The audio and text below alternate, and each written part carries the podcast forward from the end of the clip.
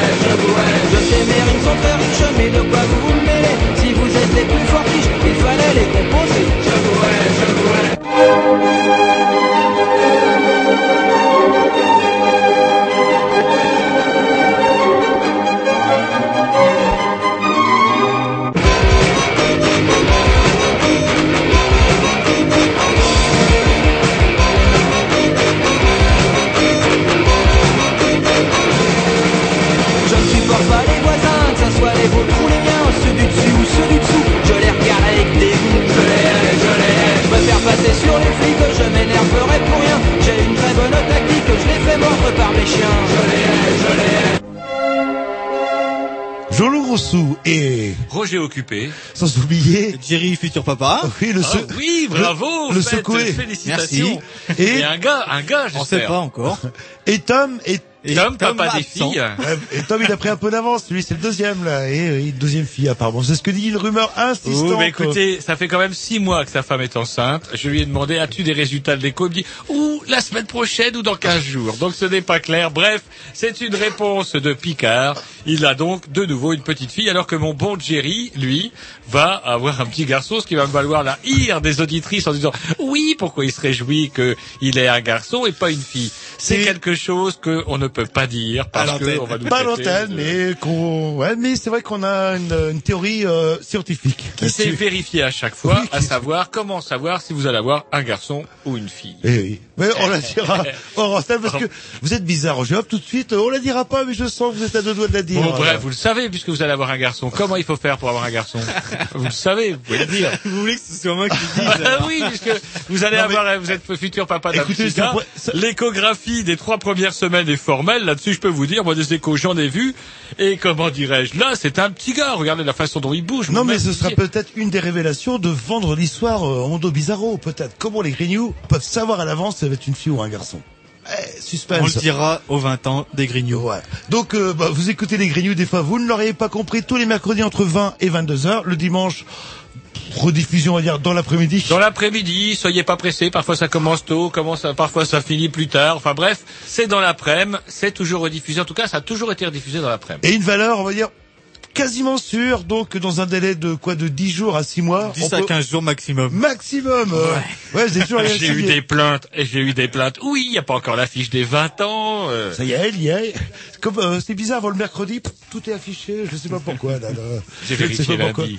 Oui, et, et- Ça y était, en et- petit. oui, oui. Euh, J'ai regardé jeudi, moi. Ça y était pas jeudi. Enfin bon, bref. euh, Bref, euh, J'ai regardé aussi vendredi. Ça y était pas non plus, mais bon, on sait. tout là- ceci pour dire que, encore une fois, nous sommes à l'antenne des Grignoux. On aurait pu penser, oui, à cause euh, de tas de choses, ils vont préparer leurs 20 ans. Ils ne seront pas là euh, deux, trois jours avant. Mais si, on est partout. C'est-à-dire qu'on va être cette semaine le mercredi, le vendredi et le dimanche.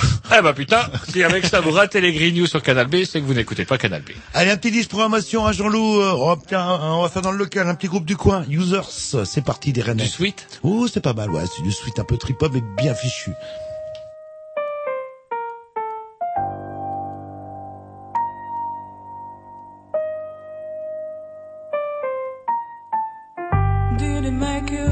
Better?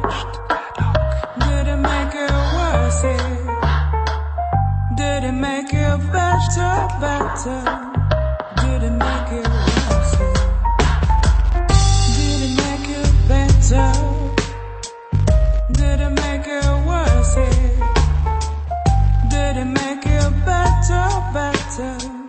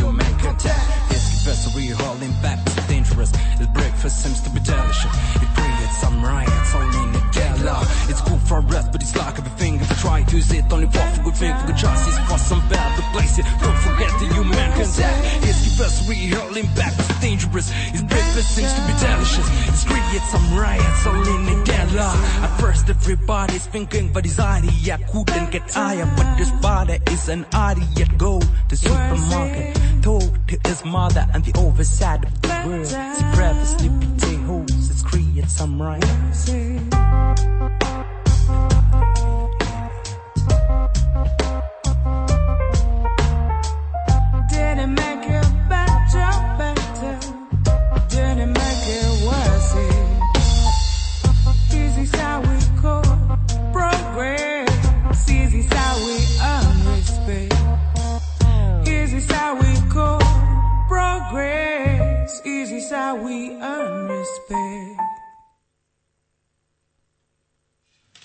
Voilà Bah, un morceau, bah, je vais te dire, euh, ça c'est clair. Vous m'aviez promis du sweet, c'est du sweet. hein. C'est très bien fichu, ça s'appelle User, c'est en plus c'est rennais, voilà, faut le dire.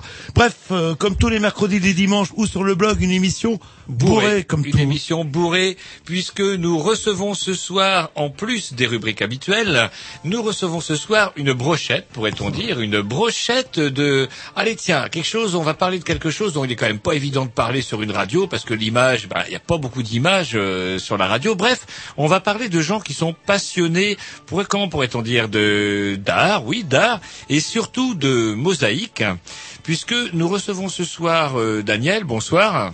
Bonsoir. Et nous recevons également, excusez-moi, j'ai Patrick. Patrick. Patrick. J'allais vous appeler Jacques, non comme le bras, donc plutôt que de dire une connerie, j'ai préféré que vous donniez votre prénom. Mais nous recevons également aussi Marie-Jeanne. Bonsoir. Voilà, qui, elle, comment dirais-je, euh, avec elle, nous aborderons le, euh, un peu plus, comment dirais-je, les problèmes posés justement à la préservation du susdit patrimoine. Bref, des gens qui se sont tombés dans la mosaïque, on peut dire ça Oh, maintenant, oui, ça fait au moins six ans. Voilà.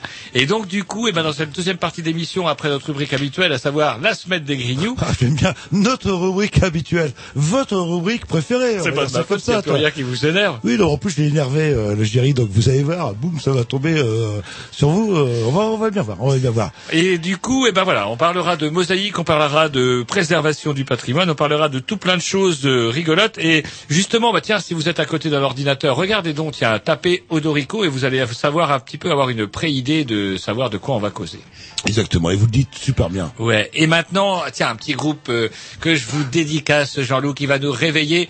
Ça s'appelle, oh voilà, j'ai oublié le nom, je l'ai marqué sur la playlist. Dis, aidez-moi, euh, mais Jerry. c'est- vrai que l'année The dernière, Prostitutes. Ah euh, oui, Prostitutes. Prostitutes avec un morceau, un petit morceau, euh, voilà, Call the Cops, ça s'appelle. Et Appelez la et police. c'est vrai, l'année dernière, vous avez euh, découvert euh, plein. Vous êtes euh, l'espèce de Jean-Louis Brossard de Canal B. en Ouais, et ben Euh, justement, écoutez ça, ça va nous réveiller après votre sweeterie tout à l'heure. Vous faites peur.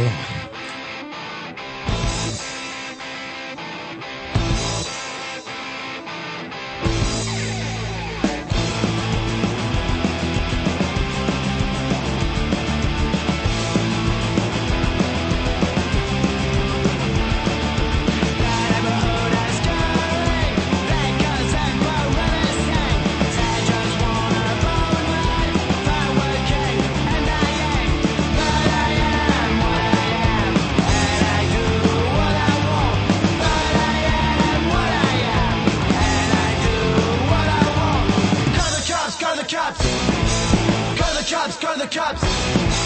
Call the cops, call the cops.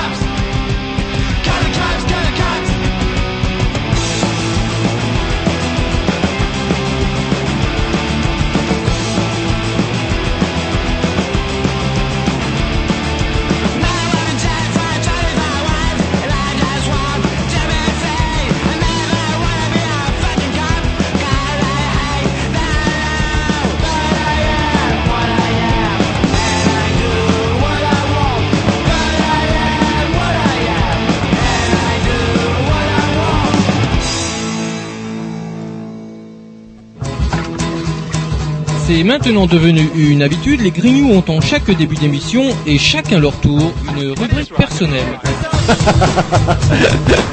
C'est ça en fait, tu vois le truc. C'est ça Philou, t'as tout compris, c'est un petit peu entre le clin d'œil, le coup de gueule du moment, mais aussi le détail de la vie trépidante d'un Grignou. C'est ça en fait, tu vois le truc. Maintenant, le problème va être de savoir qui a l'honneur d'ouvrir le micro aujourd'hui. Et ça, euh, c'est pas facile. Attendez, attends, attends, tu me laisses parler. Laisses Ah, il est en train de me tirer par la violence, Oh, c'est ça mais vous voulez. C'est ça en fait, tu vois le truc. Et oui, c'est ça la rubrique perso. Et comme le disait Jean-Loup, la rubrique perso qui est plus celle à Roger, donc on va commencer par Roger. Dès que je suis des, euh, c'est marrant, dès que je dis des vérités. Et en plus, si vous saviez l'envers du décor, c'est euh, dites-le à Géry parce que moi ça m'énerve. Dites-le à Géry. Puis moi j'arrive très diplomate et c'est moi qui fais mal voir et du coup Ouais, c'est la rubrique à Roger dès, dès que ça va mal. On Bon, va dire ça. Le bon Jerry il sait qu'effectivement, encore une fois, rien ne vous a énervé cette semaine. Ah si, j'ai quelque chose, mais allez-y. Mais euh. aussi, je vais vous tendre la perche. Allez, je suis bon. On va quand même parler de ce que vous nous avez imposé euh, lors du débriefing la semaine dernière, à savoir la fin pitoyable du match France-Irlande. Avec une putain de main, parce que alors on était euh, donc dans mon bureau, on n'a pas entendu, on a entendu ouais, but dans les Bah, but, but, oh, on allait plus fort. Oui, voilà, on a le droit à ça pendant une heure. Bref, on n'a même pas entendu comment que ça s'est passé parce qu'on écoutait ça sur un vilain poste de radio. Bref, en fait, le matin, je me lève, je regarde une main. Ça s'appelle une main en foot. Et on le voit, le Thierry. Comment que sa main bascule. Ouh, c'est une erreur, la balle a cogné. Alors, gloire lui soit rendue, il a reconnu quand même qu'il avait fait effectivement une main, que la balle avait cogné et que ce n'était pas un tricheur, je veux bien le croire, d'autant que ce garçon-là, bien que bronzé, me paraisse honnête.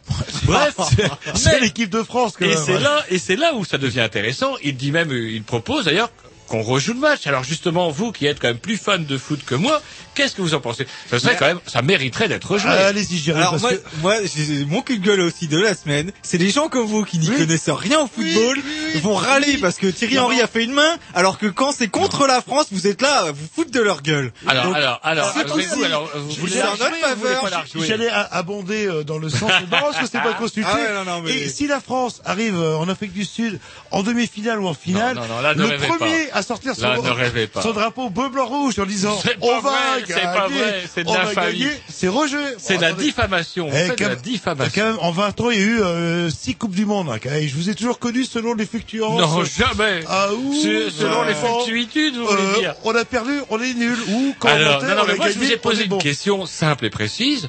Est-ce que vous voulez rejouer la partie Mais c'est pas rejouer la part. Enfin, je sais pas. si- Le règlement est le même et il s'applique à chaque fois. Mais non. Quand la France euh, perd par une erreur d'arbitrage, on dit rien et Souvent, même que les journalistes se foutent de leur gueule. Alors pour une fois que ça nous est favorable, eh ben on, Eh ben on bon, continue voilà, comme c'est ça. un équilibre en fait. Et même. Bref, Non, mais c'est tout l'histoire. va bien. C'est l'histoire de, de Beau l'arbitrage. match. Et on est qualifié, on est content. match. Alors, et- la prestation générale de l'équipe de France Pourri, On l'a pas bon, vu, on était ici. On l'a pas vu, on était ici.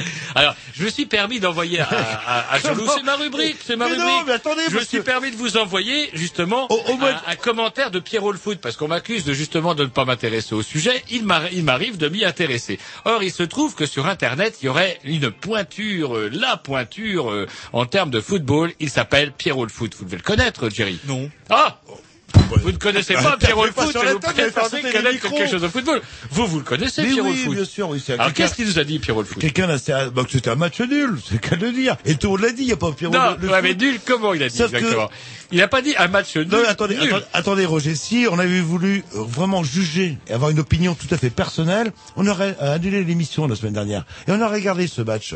Sauf qu'on était là, on peut Il pas, on, qu'on le on- visse. on peut pas juger. Mais au mois de juin, si jamais on monte, on monte, on monte, le Roger va être là au début du bidatif. Des Oh, propos même, des propos même de notre ministre des Sports, on peut quand même la respecter. Elle s'y connaît, elle était ministre des Sports, la mère Bachelot, c'est quand même pas par hasard. N'allez pas me dire qu'elle a été nommée tout à fait par hasard au, au sport et à la santé. J'aurais préféré qu'elle reste au sport d'ailleurs. Mais bref, en attendant, euh, elle a dit quoi? Elle a dit un match comme ça, si c'est pour euh, comment se rendre ridicule en Afrique du Sud, c'est même pas la peine. Le ministre des Sports qui dit ça, vous imaginez? Mais je me Elle y souviens- connaît rien. Ah, non, mais attendez. C'est le ministre qui Oh dit. oui, super. vous parlez comme ça de Mais votre non, ministre de tutelle, pratiquement. C'est dommage qu'on peut, il y a quoi, il y a la dernière Coupe du Monde, les émissions ne sont pas toujours sur le, le, le blog, parce qu'au début, quand on a pris quelques raclés au départ, ceci était là en train de se gosser, euh, oh, oh, oh, et qu'on est monté, euh, jusqu'à la, jusqu'à la finale, celui-ci, je vous dis, il était là avec son drapeau bleu rouge, on va Jamais, gagner, on va gagner, on va gagner. Et il ne voyait même pas le match, il avait un avis déjà définitif, euh, alors qu'il n'a même pas vu le match, tu vois. Bref, sur la je manière dont sais avaient pas joué les si je n'y connais rien, mais je me renseigne, je regarde, j'écoute, je Bon. vois, je regarde, et même des gens comme Pierrot le foot ont l'air de dire que quand même, vraisemblablement, il eût mieux valu peut-être que l'Irlande gagnât. Ça nous aurait évité pas mal de, de désillusions dans Et- quelques et- mois. Et d'où sort, euh, d'où c'est vous connaissez euh, Pierrot le foot? Parce que je regarde, je m'intéresse Euh, il avait une particularité, il était sur quelle chaîne à un moment Ah, ça, je sais pas. Il était avec... Attendez, euh, vous dites ça Géry, j'y connaissais même pas. comment elle s'appelle la femme de Domenech? La femme à Domenech Oui. Ah, je- Oh, bah, Madame Domenech. Et vous dites que vous y connaissiez en Madame foot, Domenech alors que vous connaissez même Domenech, c'est bien l'espèce de grisonnant qu'on voit avec un survêt euh, dont Eric Cantona a dit, d'ailleurs c'est rigolo dans le canard enchaîné d'aujourd'hui, ah oui, je vais vous laisser la parole Daniel, apparemment vous avez quelque chose, ah non, et dans Eric Cantona a dit, et c'est retranscrit dans le dernier canard enchaîné de cette semaine, que Raymond Domenech était le pire Ouais. entraîneur Eh de ben- l'équipe de foot depuis Louis Ouais, XVI, alors, et ça m'a fait rire parce moi que... bien euh, Cantona, mais quand on n'a jamais été entraîneur de sa vie, on, on se permet pas de critiquer les Quoi, entraîneurs. comment vous causez à C'est Cantona, comme- il va vous coller un C'est pain. comme Lissarassou qui crache dans la soupe, ça. De quoi il, il a jamais été entraîneur? De comment il se permet de critiquer euh, Excusez-moi, quand on donne quand même 800 000 euros de prime à quelqu'un qui nous qualifie l'équipe, euh, eh ben c'est pas n'importe Il qui. a dit, Raymond. Domenech, que c'était pas vrai et que s'il avait voulu gagner des sous, il aurait été entraîneur dans un club et qu'il aurait gagné beaucoup plus de sous. Vous voyez, je me renseigne. Ah, au Sénégal, je pense qu'il aurait pu se faire plus de pognon, éventuellement. là, là. Ah, pas seulement, il paraît qu'un oh, dans des Libye dans des clubs qui En tournent Libye bien, euh, je sais Ah. pas, et on, on se fait plus de sous que sélectionneur équipe de France. Bref, vous voyez quand même que je me renseigne, contrairement à ce que vous dites. Non, alors une polémique, une polémique vaine comme d'habitude. Vous savez les lancer, vous avez autre chose à dire à part Ouais, ça autre toi chose qui m'a... Oui, Ah, Daniel je- peut-être. J'avais juste envie de dire euh, bien mal acquis et ne profite jamais. Euh, si, si, vous allez voir. On verra. Oui, oui. Ouais. Joueur euh, Schumacher, je vais pas vous verrons. rappeler. euh, quand même, Et comment dirais mais bon, c'est vrai que allez, euh, comment dirais-je, on va pas être, euh, on va pas être non plus en ces temps de crise économique euh, trop euh, abruti non plus. Quand on sait que bah tiens, le fait que l'équipe de France aille dans la phase finale de la Coupe du Monde, ça veut dire un journal comme l'équipe qui va booster ses ventes. Ça veut dire que les marchands de limonade vont exploser leurs du ventes. travail. Ça veut dire De que l'emploi. nos amis restaurateurs et bistrotiers qui s'en tirent, qui ont du mal avec euh, cette fameuse. TVA à Ah 5,5. bah, c'est vraiment ce que je voulais en parler. Bon, allez, Ah bah, je alors, profite allez-y, de, alors. de la parenthèse. Oui, le Sénat, c'est dommage que ça serve à rien. Le Sénat qui est là. Eh ben, écoutez les gars, vous n'avez pas respecté le jeu. On va ramener la, la TVA. Je parle des restaurateurs, bien sûr, à 19,6. Et euh, Nicolas, qu'est-ce qu'il dit euh, Hors de question, de toute façon, euh, restaurant à 5,5. Moi, je suis un restaurateur, vous savez, quelqu'un euh, très social, etc. Qui Je- embauche? Qui embauche, bien sûr, mais qui a une, comment ils disent, euh, une trésorerie à consolider. Parce que c'est vrai qu'après tout ça, c'est pas compliqué. Et je peux vous dire que dans les bistrots, euh, ah, les bouteilles de Ricard, euh, vérifiez bien si elles sont bien achetées chez le fournisseur et pas au supermarché du coin. Et c'est marrant ça, parce que- histoire. euh, le- À propos de ces, ces fameux tarifs, euh, comment dirais-je, j'étais dans un restaurant l'autre jour où il y avait des tarifs imprimés, couleurs, plastifiés, etc. Et il y avait la date de, de l'impression, et la date de l'impression était antérieure au passage de la TVA 5, 5. Ils réduisaient quand même. Bah voilà. non, bah vous rigolez, ils ont, ils allaient pas s'amuser. Attendez, Jean-Loup, ça coûte des sous faire des menus. Et donc, du coup, c'est rigolo parce que, bah, voyez, il suffit de voir, on regarde le RCS de l'imprimeur, c'est le nom de l'imprimeur qui a imprimé, euh, c'est obligatoire, c'est la loi, ça, quand vous faites imprimer quelque chose chez un professionnel. Bref. Et il y avait aussi, curieusement, il n'y a pas toujours, mais là, il y avait la date. Et la date était antérieure à cette fameuse diminution de cette TVA. Et les prix n'avaient été vra- vraisemblablement pas modifiés. Mais euh, ce que je veux dire en fait, c'est que maintenant que Nicolas a dit que de toute manière on ne reviendrait pas à 5,5, et ben moi en tant que bon professionnel, eh ben vous l'avez dans le cul, sur le tutu et les 15% je vais les mettre dans ma poche parce que j'ai des frais quand même. Voilà. Et j'ai des- des quand même à des, et des, des Maliens à payer au black, etc. Et C'est des frais Alors, parce que c'est marrant parce quand que là, vous gaulé, me faites rebondir. bah oui justement là. Vous quand- faites rebondir avec cette histoire de Maliens payés au black, parce qu'attention, Besson, euh, vous Ou savez, black, le, ou- le ou trade, le, le- le trade de service vient de faire assaut de, comment dirais-je, de, de, de réduire avec euh, son collègue euh, Darcos, c'est avec le ministre du Travail, où ils ont dit attention, ça va chier maintenant. Tous ceux qui embauchent des travailleurs au black, black, justement, des doubles noirs, si vous voulez, voire même des jaunes, eh ben ça va chier. On va fermer l'entreprise, on va les mettre au banc de la nation, ça va chier. Et on va s'appuyer sur le vaillant corps des inspecteurs et des contrôleurs, et de- des inspecteurs et des contrôleurs de l'inspection du travail. À peu près 30. Alors, ils sont, ils s'exa- vous exagérez. Ils sont pas mille. Ils sont pas mille, mais ils doivent être, je l'ai lu, dans, bah, justement, ils en parlent dans le canard aussi au jour du jour. Ils doivent être entre 5 et 600 pour toute la France, mais le corps des contrôleurs est lui bien plus étoffé. Quoi qu'il en soit, vous savez qu'il y a quelques années, on avait reçu deux inspecteurs du travail. C'était suite à l'assassinat d'un inspecteur et d'un contrôleur de la DAS par un agriculteur. Ah, euh, il avait un peu cherché, il arrive chez un agriculteur en disant je vais faire un contrôle fiscal. Justement pour voir s'il y avait des travailleurs immigrés, Bah, justement. c'est une provocation quand même. Donc euh, ça leur avait valu une volée de plomb et, Et le mec a- tous les deux. Oui, le mec a eu euh, légitime défense. Hein. Pardon, l'agriculteur été... Bah, bien sûr, légitime défense. pas- des inspecteurs qui arrivent sans prévenir. Euh, alors que vous êtes contrôlé en moyenne tous les 114 ans, c'est vrai que ça surprend, quoi. Là, le- Bah ouais, d'où son coup de sang. Et du coup, comment dirais-je, on se demande bien comment, euh, bon, le principe étant là de ne pas multiplier les, les contrôles et les inspections, mais surtout de flatter l'électorat d'extrême droite, qui est quand même bien- bientôt la base de l'UMP. Mais il faut quand même savoir aussi que euh, derrière tout ça, il y avait, on en parlait avec le camarade Jerry tout à l'heure en venant à la radio, on pourrait imaginer une grève justement des, des travailleurs clandestins. C'est vous qui me disiez ça, euh, Jerry, Oui, tout à l'heure. en fait, aux États-Unis, Oui, il y a, fait, eu euh, enfin, une Latinos, journée en fait des hum, oui, de travailleurs immigrés Ouais, les Latinos, en fait, euh, qui hop, travaillaient euh, plus. et Et, donc là, ils se sont rendus compte de la proportion euh, euh, des gens Ouais, de l'importance du travail réalisé par les Voilà. sans-papiers. Et mais en France, on- il y en a beaucoup moins, je pense. Et je- Enfin, c'est ce qu'ils veulent refaire en France. Ils veulent faire Et ça. ça, ça serait pas mal. Et vous vous souvenez du coup d'éclat aussi quand Sarko avait été élu, euh, il avait été mangé dans un restaurant bien connu et il y avait des gens qui travaillaient, euh, des sans-papiers qui travaillaient au Les black. Black Black? Oui, oui, bah évidemment. Et les quand- chefs, et les trois étoiles, ils sont blancs, excusez-moi. Alors on parle aussi du bâtiment. Ouais, le bâtiment, on va tomber sur le dos du bâtiment, mais il faut quand même savoir que bah Monsieur Bouygues, par exemple, quand il, il- il lui échoue un chantier, il sous-traite. Et le sous-traitant, il sous-traite aussi. Et le sous-traitant, sous-traitant, il sous-traite, il sous-traite de sous-traite, ce qui fait que euh, on le soulignait dans un article, euh, comment dirais-je, un journal bien connu aujourd'hui, que au final, sur un grand grand chantier, Bouygues il embauchait une personne. Pour le reste, il encaissait la thune. Alors c'est vrai qu'apraprès, on peut dire, ouais, Monsieur Bouygues, lui aussi, il embauche des blacks, black, black, black, voire jaunes. Bah non. Non, jaune, c'est les qui- sous-traitants. c'est celui qui balance. euh, Ouais, le jaune, c'est le non, mais, hop, Ah, Seigneur Jésus. En parlant de Bouygues, euh, j'ai vu aujourd'hui un article, enfin euh, un petit reportage où euh, un des bâtiments construits par Bouygues avait été investi euh, euh, donc par des des sans Des black black Des blagues. sans logis Eh ben, et qui se sont fait virer euh, le lendemain euh, alors que d'habitude il faut une euh, une décision préfectorale et là ça Ah. s'est fait euh, super vite. C'était vite fait. Ouais, voilà. Ah bah quand on a des amis, ça sert aussi. Ça sert les amis de Jerry. Il faut que vous alliez euh, Vous vous souvenez dans votre quartier aussi l'écluserie là, hop, qu'on a rasé alors que En plein hiver. En plein hiver, voilà, voilà. Et avec de l'amiante euh, là-dedans. Ah ça c'était avec la mère Malgorne. Mais vous me faites rebondir avec la liste Allez, CMP. on va se mettre un petit disque et puis on fait une deuxième partie dans ce cas-là. Ouais si vous voulez. Allez, c'est parti. Programmation à Jean-Loup, un petit, euh, un petit groupe ou une petite nana qui est programmée pour les trans Jesse Evans, c'est parti.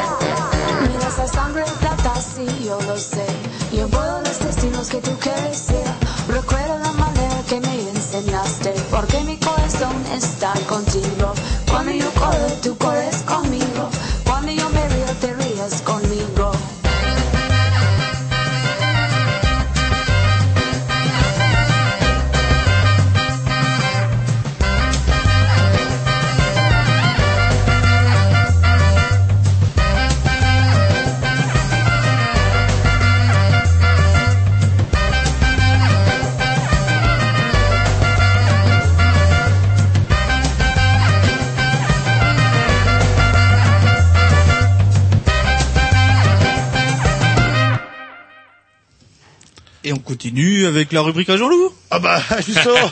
Alors que ça y est, j'ai parlé de TVA, j'ai, euh, à 19 On avait rebondi sur la mère Malgorne. Oui, oui, oui, Ah, Berlin. On va avoir des élections, on va avoir des élections Régionales. régionales, et cantonales bientôt. Euh, La gauche va-t-elle réussir euh, son quasi grand chelem de nouveau? Ce qui m'étonnerait un peu, ou la droite va-t-elle, euh, en fin de compte, être bien déçue? Bref, en tout cas, en ce qui concerne la Bretagne, c'est confus, puisque pour la région Bretagne, on va vers euh, presque deux listes concurrentes UMP. Alors, est-ce qu'on va aller jusqu'à une... Ça m'étonnerait. Vu le pouvoir un peu... j'attends votre analyse, Ça, un va- peu ça- comme- ça m'étonnerait. Par contre, ce qui est rigolo, c'est le choix de la, la mère euh, Malgorne, parce que elle ne bénéficie quand même pas véritablement d'une aura de sympathie oui. euh, terrible chez nous, quoi. Dans tous les domaines, elle s'est montrée, bah, à chier, faut le dire.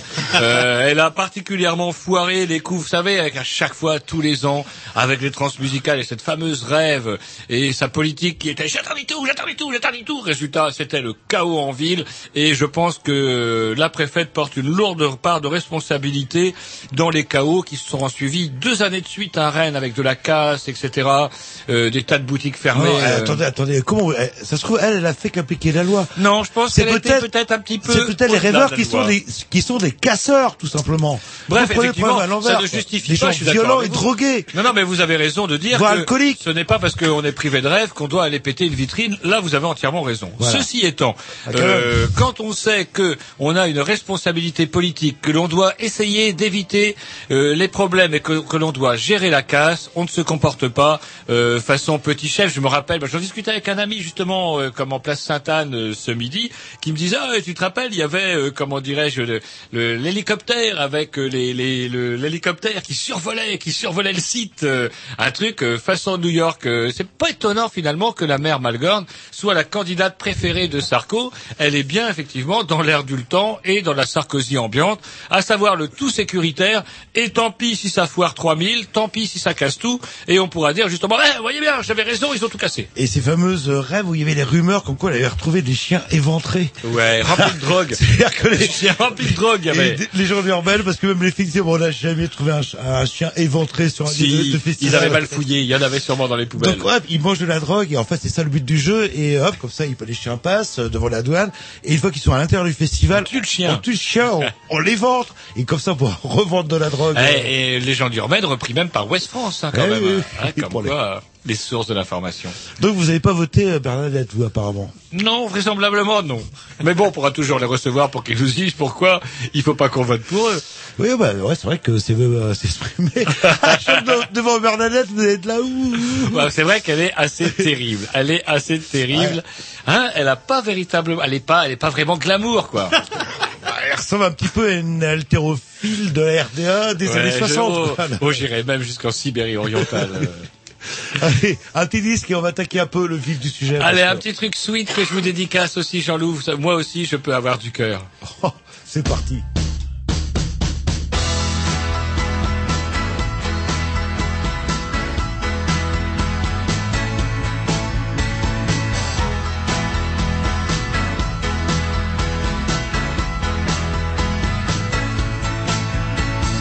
Come on, children, you're acting like children.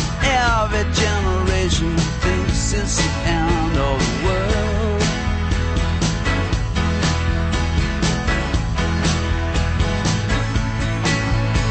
All you fat followers get fit fast. Every generation thinks it's the last, thinks it's the end of the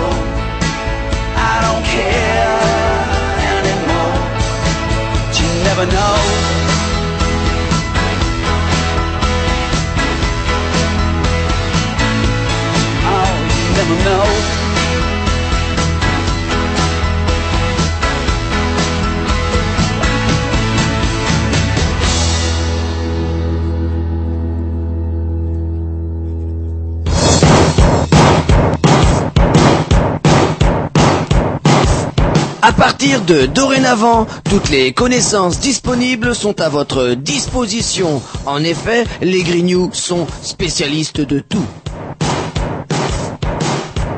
Diplômé des arts et des lettres, docteur en sciences particulières et générales, prix Nobel 90 de mathématiques, maître en histoire géo, spécialiste de l'univers, licencié S paranormal, voici les Grignoux dans... Et du con, et du con. Alors que, alors qu'effectivement, il y a des sujets qui fâchent. Cantona a-t-il participé à une Coupe du Monde? Non, et il vous emmerde, Cantona. Ouais, voilà ce qu'il vous dit. Et il a bien raison de dire que Raymond Domenech est le pire entraîneur depuis Louis XVI. Et regardez ce qu'on a pris sous Napoléon. Waterloo. Vous avez vu combien on a pris face aux Anglais? Oui, non. Oui, non, bah. Allez-y, donc euh, ce soir nous recevons Patrick. euh, Nous Bonsoir, recevons... bonsoir. Bonsoir. oui. Daniel. Oui, Danny Nuck, oui. Et nous recevons également Marie-Jeanne. Ah, un, un sup- un superbe prénom. euh, ah, Ah, ça nous fait rêver, ça, Marie-Jeanne. Si j'avais une fille un jour, je l'aurais appelée comme ça, je pense. là. Et donc Non, du coup, tout ça. tout ça pour parler eh ben, d'un- truc, tiens, un truc pointu.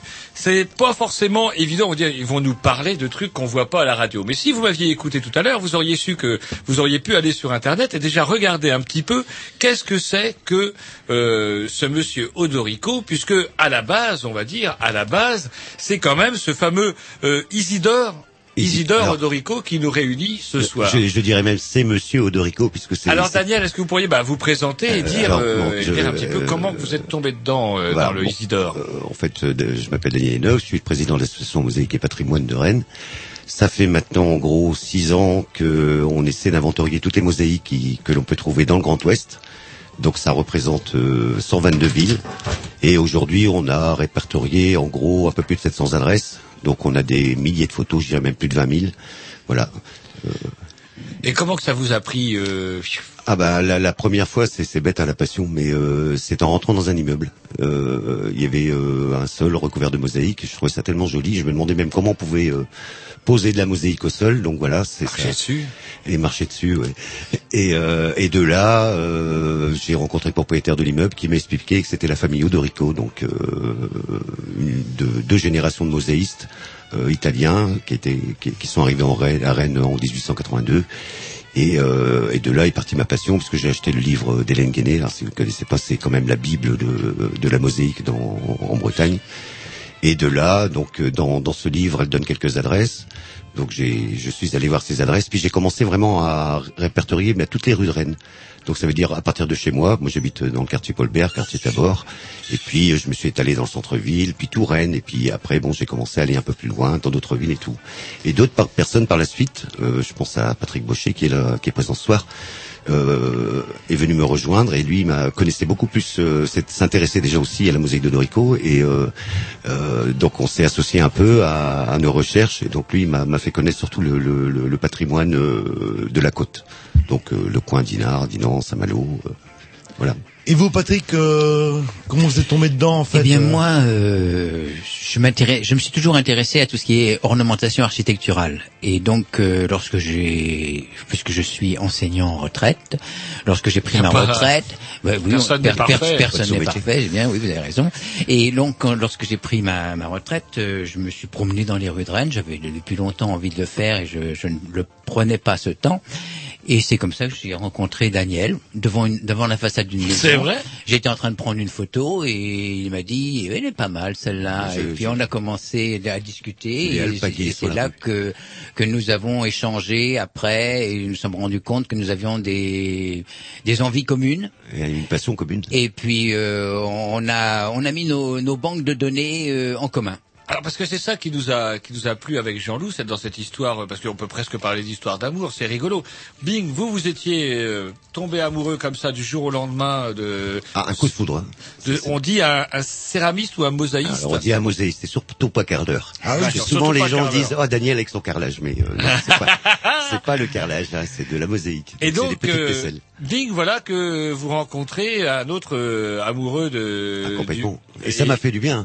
Ah, ah, c'est rigolo quand même Ah, cette oui, histoire-là, c'est une histoire de. Et fou. par hasard, Ah oui. en fait. alors. Parce qu'au début, Ah oui, franchement, vraiment j'avais l'impression que les gens. Euh, on se connaissait pas. C'est vraiment. euh, ça a été ça a été vraiment une découverte. euh, je ne je savais qu'il existait un site euh, Odorico déjà sur Rennes qui s'appelait Mosaïque à l'Ouest, mais je ne connaissais, je savais pas du tout que c'était lui qu'il en était l'auteur et qu'il était Enfin, le l'auteur, propriétaire de ce Euh, site on- avec avec. euh, On, on peut remercier, euh, j'en profite justement parce que bon, euh, comment euh, Yves Michard, qui, qui était le webmaster à l'époque et qui, qui m'a filé un sacré coup de main justement pour faire connaître euh, ce patrimoine par l'intermédiaire d'un site. Parce qu'au départ, c'est vrai que je prenais des photos en argentique, donc j'avais des, des, des gros books à la maison de photos. Alors je montrais ça un peu à tout le monde, et puis c'est lui un jour qui m'a dit tiens pourquoi on devrait faire un site et faire connaître euh, un peu plus ce patrimoine. Hmm. Donc c'est vraiment de là que c'est parti aussi quoi. D'accord. Et on reçoit également ce soir Marie-Jeanne. Alors Marie-Jeanne, on vous avait déjà reçu par téléphone. Alors c'était dans le cadre par contre d'une hum, d'une association qui venait de se créer de défense du, du patrimoine culturel rennais. Oui, les amis du patrimoine rennais. Ouais. Voilà. Ouais. Et du coup, euh, on a eu l'idée de vous inviter aussi parce que bah il en va d'Odorico comme il en va de, du de, de toutes les choses dans une ville. Bah, une ville, ça évolue, ça se modernise, ça change, ça se transforme. Bref, il y a des choses qui peuvent être amenées à disparaître. Et le camarade Odorico n'échappe pas à la règle. Non, non, pas du tout. Et, et je crois, enfin, euh, Daniel et Patrick vont, vont, vont nous éclairer un petit peu là-dessus, mais je crois que dans les années 20, euh, 20, 30, enfin, en tout cas avant-guerre, c'est sûr, euh, à peu près. euh, il y avait à peu près, enfin, il y avait des centaines de, de magasins, de, oui, c'était Oui. surtout les commerces, je crois, Oui, qui beaucoup- étaient. beaucoup de Donc il y avait des centaines et des centaines de mosaïques Ah oui, finalement qui ont disparu totalement. Oui, parce que bah, bah, parce que les magasins ont envie de changer leur look. euh, Voilà. Et donc, ou recouvertes? ben, beaucoup sont beaucoup sont recouverts de coffrage en fait, hein, de coffrage en bois, et donc on pourrait éventuellement les récupérer. Euh, ça coûtait sûrement beaucoup plus cher de les détruire que de les recouvrir d'un d'un coffrage. Donc euh, On peut que- espérer qu'il oui, vous on peut avez espérer encore de pour- l'Odorico ah oui, à oui, découvrir. Là, on est pour certaines adresses, on est sûr que, que la mosaïque est encore sous, sous, sous le coffrage dans certains endroits. Oui. Mais il en existe encore de très très belles. Il y a encore des, des, des vitrines ou des devantures de, 19, enfin de, de la période Art déco qui sont encore, euh, qui existent encore, pas seulement dans la ville de Rennes, mais à Saint-Brieuc, à, à Angers, à Laval. euh, on a, on a des adresses qui sont vraiment superbes. Et euh, justement, alors donc euh, Odorico, c'est connu par. On va préciser, c'est quoi la différence entre le carrelage et la mosaïque? On avait dit qu'on leur parlerait pas de carrelage. Jean-Louis. Bah si, bah justement, Non c'est, mais euh, je pense bon, que la plupart des comme, comme vous le savez, les bah, le carrelage C'est c'est minimum, industriel, euh, c'est industriel et puis c'est ça mesure au moins euh, 5 cm par 5 minimum. Euh, Ah, que- le carrelage, que- oui, c'est même du 10 sur 10 au mi- minimum, le carrelage. ouais. Parce que Voilà. je sais que vous allez dans les magasins de déco, on fait de plus en plus euh, du carrelage euh, façon mosaïque. Alors, Ah, est-ce que oui, c'est la mosaïque ou est-ce que c'est du carrelage ce qu'on appelle mosaïque, c'est soit bon, il y a plusieurs matériaux en, en concernant la mosaïque, mais bon, euh, ce qui se vend aujourd'hui à bon, certains magasins de, de construction, ou, euh, de bricolage, euh, c'est de la mosaïque, c'est des pâtes de verre industrielles qui sont posées sur des euh, sur des filets. Enfin voilà, bon ça c'est c'est ce qui se vend aujourd'hui.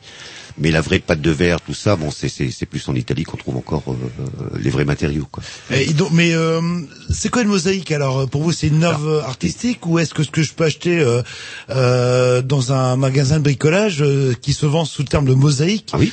Bah, vous pourriez très bien acheter une mosaïque toute faite et vous n'auriez juste, euh, vous n'auriez plus qu'à qu'à- qu'à- qu'à la coller.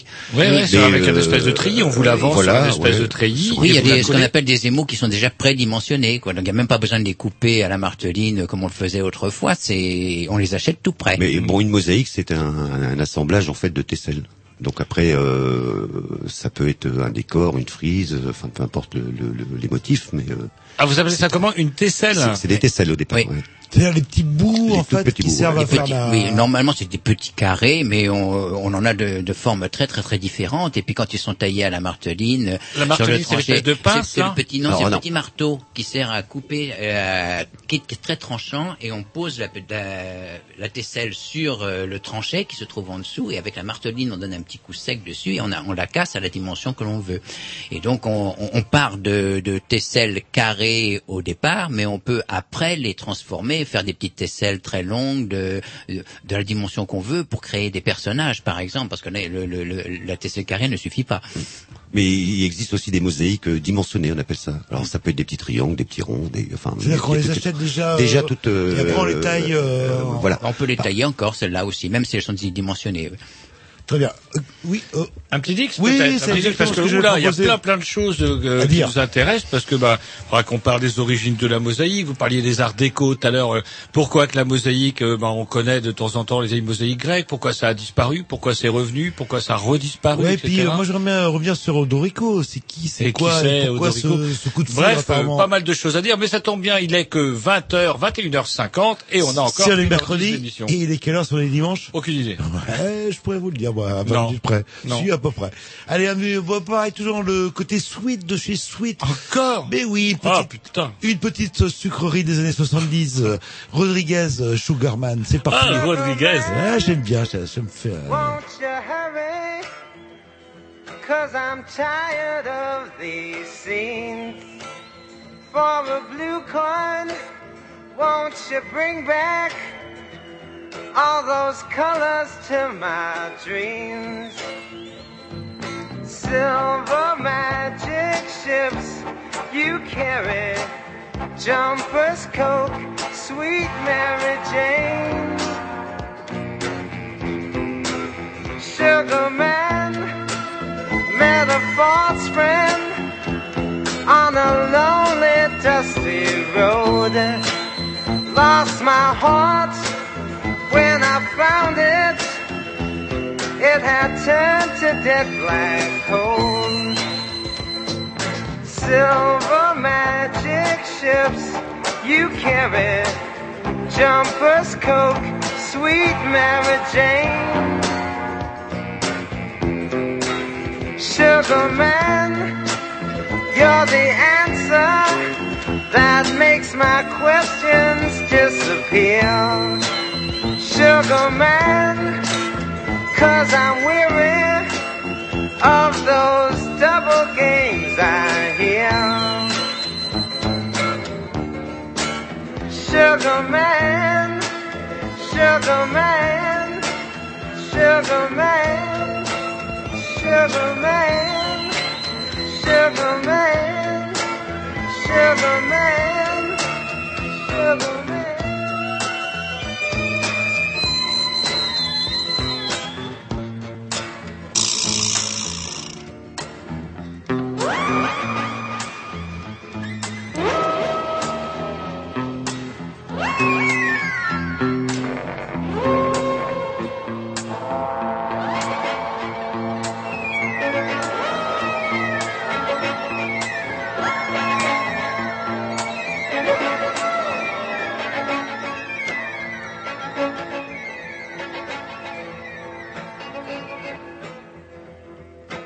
Sugar man, won't you hurry? Cause I'm tired of these scenes. For a blue coin, won't you bring back all those colors to my dreams? Silver magic ships you carry, jumpers, coke, sweet Mary Jane. Sugar man met a false friend on a lonely, dusty road. Lost my heart when I found it. It had turned to dead black gold. Silver mansions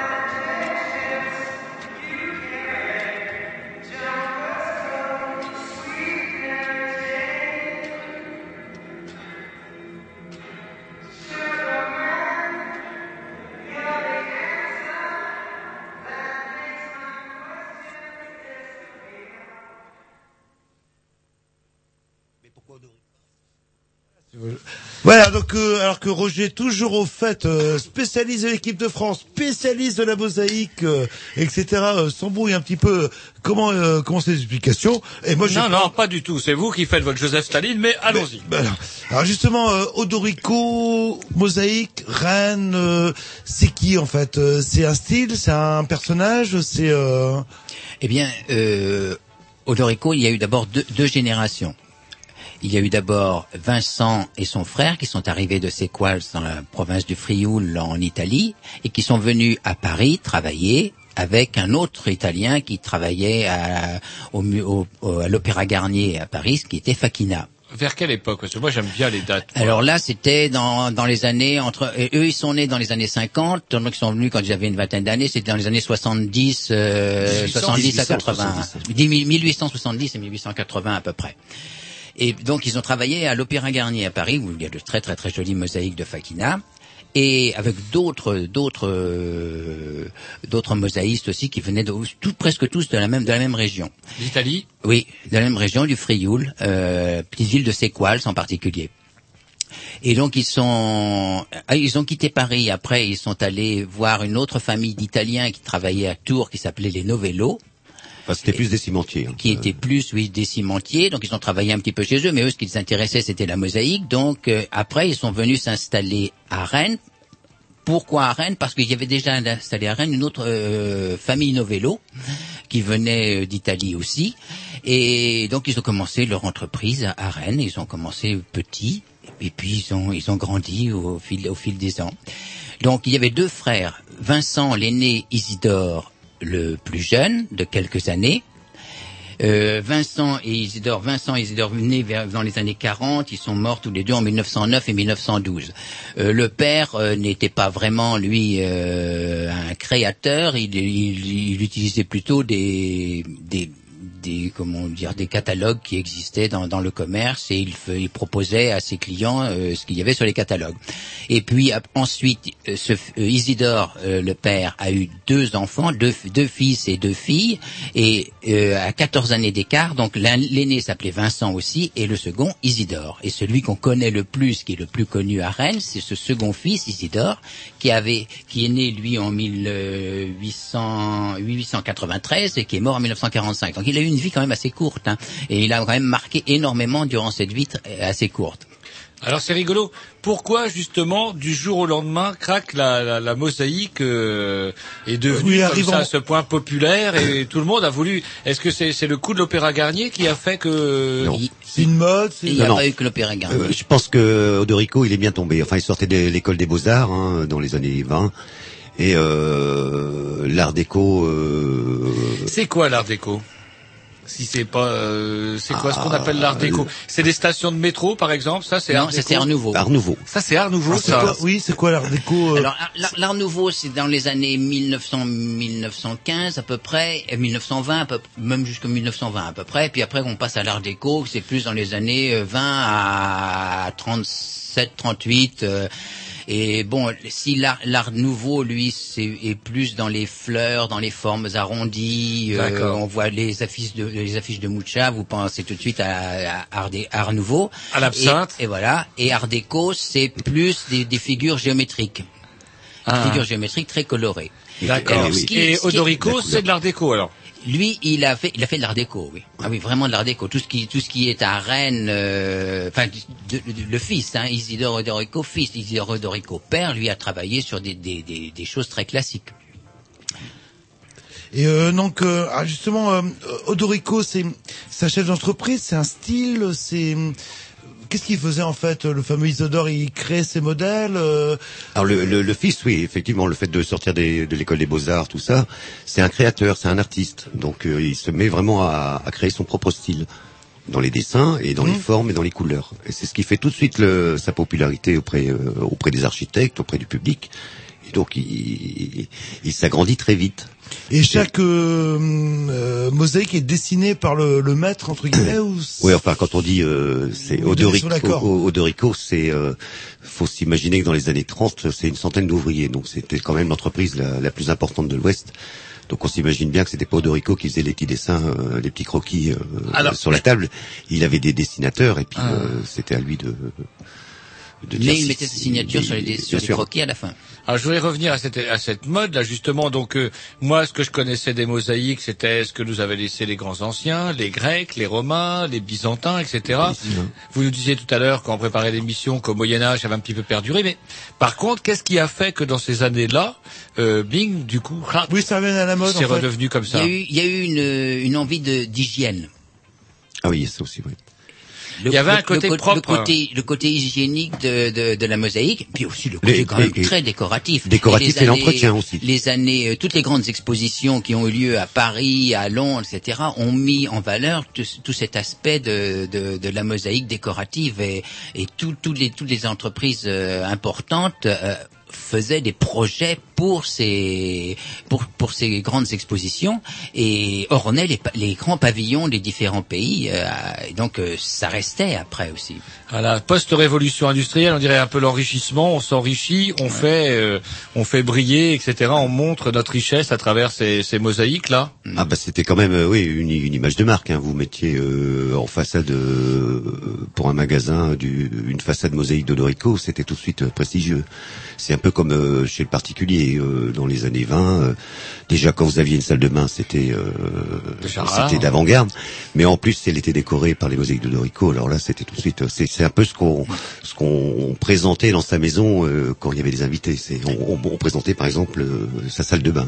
C'était curieux les, les Ah, devantures les devantures mosaïques avaient aussi l'avantage d'être vues de très très loin parce qu'elles elles étaient vraiment très très très brillantes avec euh, des couleurs particulières pour chacune des professions. C'était rouge pour les boucheries, c'était jaune pour les boulangeries, c'était Bleu bleu, pour ou les vert poissonneries. pour les poissonneries, voilà. Et moi j'ai une question parce que j'étais surpris. En fait, Odorico, c'est c'est une entreprise euh, finalement. C'est très grosse C'est même la plus grosse entreprise de l'Ouest dans les années moi 30. j'imaginais que c'était un artiste qui faisait ça à la main. euh. Il l'a été aussi. Ah, ben, ouais, euh, tout Il au début peut-être qu'il a, il a, il a, il a sûrement fait des. Mais il a, su- il a su s'entourer de très très bons ouvriers. Mais il avait quand même, même dans les dessins, on voit bien, il, il- c'est son style, c'est euh, les, les formes qu'il met dans ses dessins. Ça, c'est particulier au Dorico. On retrouve, euh, on retrouve ça ailleurs, euh, nulle part ailleurs. Euh, euh, en France, il y avait beaucoup d'autres mosaïstes, mais vous verrez jamais. Enfin, nous, on arrive quasiment maintenant à reconnaître une mosaïque de Dorico, ou on peut le penser, par par le style et par les couleurs qu'il qu'il met. Est-ce que c'est reconnu au niveau euh, national, euh, comment le travail de Dorico Oui. Bah, je dirais, ouais, enfin, euh, oui, depuis peu, depuis l'exposition d'Orico à Rennes euh, au Champ Libre. Ok, vous avez collaboré sur laquelle on reviendra tout à l'heure.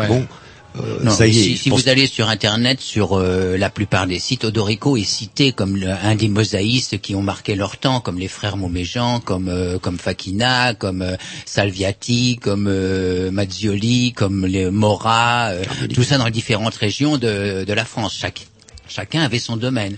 Les frères Moméjean ne venaient pas en Bretagne parce qu'il y avait Odorico. Les frères Moméjean travaillaient sur Paris et sur le, le midi de la France. Mais on va dire que c'est quand même Odorico, le comme c'est chez nous, que c'est le plus beau. Oui, Bah, il y avait, il y avait c'est- quand même Je sais pas si c'est le plus beau, mais c'est c'est très particulier Odorico. Oui. C'est surtout Oui. ça. très particulier. Qu'est-ce qu'il avait de particulier alors?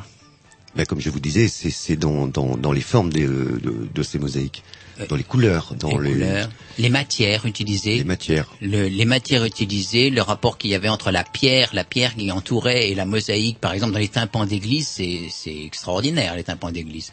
Le- avec le froid, le froid de la pierre qui est réchauffé par les par les tympans qui sont qui sont très colorés, c'est c'est c'est magnifique. Oui. Et une façon aussi de mettre, euh, parce qu'une une mosaïque, c'est un peu comme en peinture, ça doit pas être plat.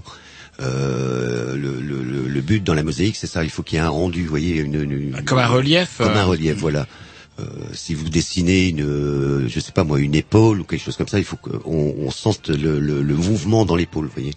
Et ça, c'est c'est encore moins évident, je pense, euh, à faire en mosaïque qu'en peinture. Vous voyez. Et euh, chaque pièce est unique ou euh, où il y a Ah non. des Non, on re- on trouve Justement, des... certaines standardisations. Vas-y, de- tiens, Oui, oui, on, on retrouve quand je parlais de frises ou de, de, de choses comme ça, on retrouve euh, par exemple les écailles, euh, les, les queues de pan, les euh, les vagues, enfin certaines formes de vagues, tout ça. C'est voilà, c'est c'est c'est du Pico Dorico. Euh, euh, je vous assure, nous euh, maintenant, euh, c'est rare qu'on, je pense pas qu'on se trompe beaucoup, mais euh, Et oui, parce qu'on les retrouve dans les différentes villes, parce qu'il y avait trois succursales quand même. On dit que c'était une grosse entreprise tout de suite euh, pour répondre à la question. Il y avait une succursale à Angers, une succursale à Nantes et une succursale à Dinard. Ah ouais, quand même. Donc il occupait toute la côte avec la succursale de Dinard, il occupait tout l'Anjou de cette partie-là avec la succursale à Angers, et autour d'Angers, c'est peut-être là qu'on a les plus, ces, ces plus belles réalisations. On peut imaginer qu'à Dinard, dans toutes ces espèces de, de châteaux de hurlevent là qu'il y a au-dessus des falaises, il y a de l'odorico à l'intérieur. Oui, il y en a un peu. il y en a, il y en a un peu parce que c'est justement ces grosses villas, c'est un peu avant quand même. Oui, elles ont été Avant, construites avant, non, ça, a été, Fils. ça a été des ajouts. Donc euh, non, non, non, il y en a pas tant que ça finalement. Il y a, il y a Les- beaucoup de façades. par Les contre. villas construites plus tard sont en plus de, de mosaïques finalement que celles qui étaient construites avant par tous les Anglais qui, qui venaient qui venaient à Dinard. Oui, parce que lui, c'est vraiment les années 20, oui. Ça commence en- dans les années 20. C'est D'accord. toutes ces villas euh, postérieures, non, c'est rare qu'on en trouve. ouais. Bah écoutez, on va s'écouter un petit disque et après Quelque chose d'un petit peu plus péchu. Oui, non, après, vous inquiétez pas, je contre-attaque et j'aurai deux ou trois questions à vous poser, toujours sur Odorico. C'est parti, programmation. Ah, Roger du Péchu, qu'est-ce que vous avez découvert cette semaine? Euh, j'ai découvert ça, oh, je l'ai découvert, vous allez voir, c'est très très bien. Je me tourne, je vais, je vais vérifier le nom du disque euh, de l'autre côté, puis je vais vous le dire. C'est vrai, vous passez tellement de temps sur les MySpace et compagnie pour nous décoter le petit groupe qu'on s'embrouille des fois.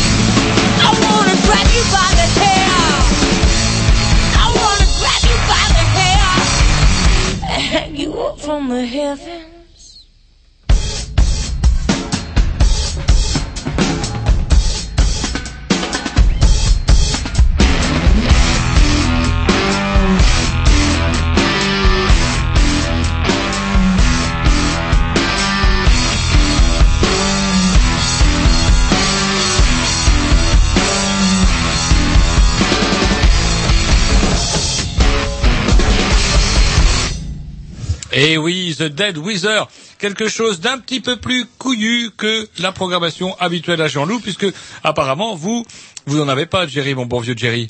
Non, non, non, j'ai Il y a un d'autres peu... préoccupations, je le seul, euh, C'est pas tout gérer. Euh, Donc, bah oui, puisque Tom les filles est parti à Paris. Nous sommes toujours en compagnie de Patrick, Daniel et Marie-Jean qui nous parlent un petit peu de culture d'art et notamment euh, d'Odorico. Et justement, j'ai une question bien précise.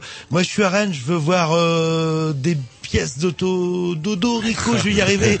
Euh, aussi, je peux en trouver en fait, euh, à part chez les particuliers, parce qu'apparemment, ça se trouve beaucoup chez les particuliers et de moins en moins euh, de manière visible euh, pour le public. Oh, alors là, euh, dans Rennes, je suis à peu près sûr qu'on peut voir une centaine d'adresses euh, visibles hein, dans Rennes. Il suffit de lever les yeux, baisser les yeux. euh, vous Ah, avez des paillassons. par exemple, euh, Oh bah des grandes œuvres. euh, Bon, bien sûr, tout le monde connaît la, la piscine Saint-Georges de 1925. Alors que sur- c'est surprenant la piscine C'est là on Saint-Georges. va faire du sport, Jean-Loup. Vous savez, Voilà. on se met en maillot de bain, on se met dans et on met un bonnet, et on met un bonnet. Non, pas à la piscine Saint-Georges. C'est marrant, c'est la seule pi- piscine du monde que je connais, on met pas de bonnet, toi, là, là. C'est chez les riches, vous allez à je la piscine Saint-Georges?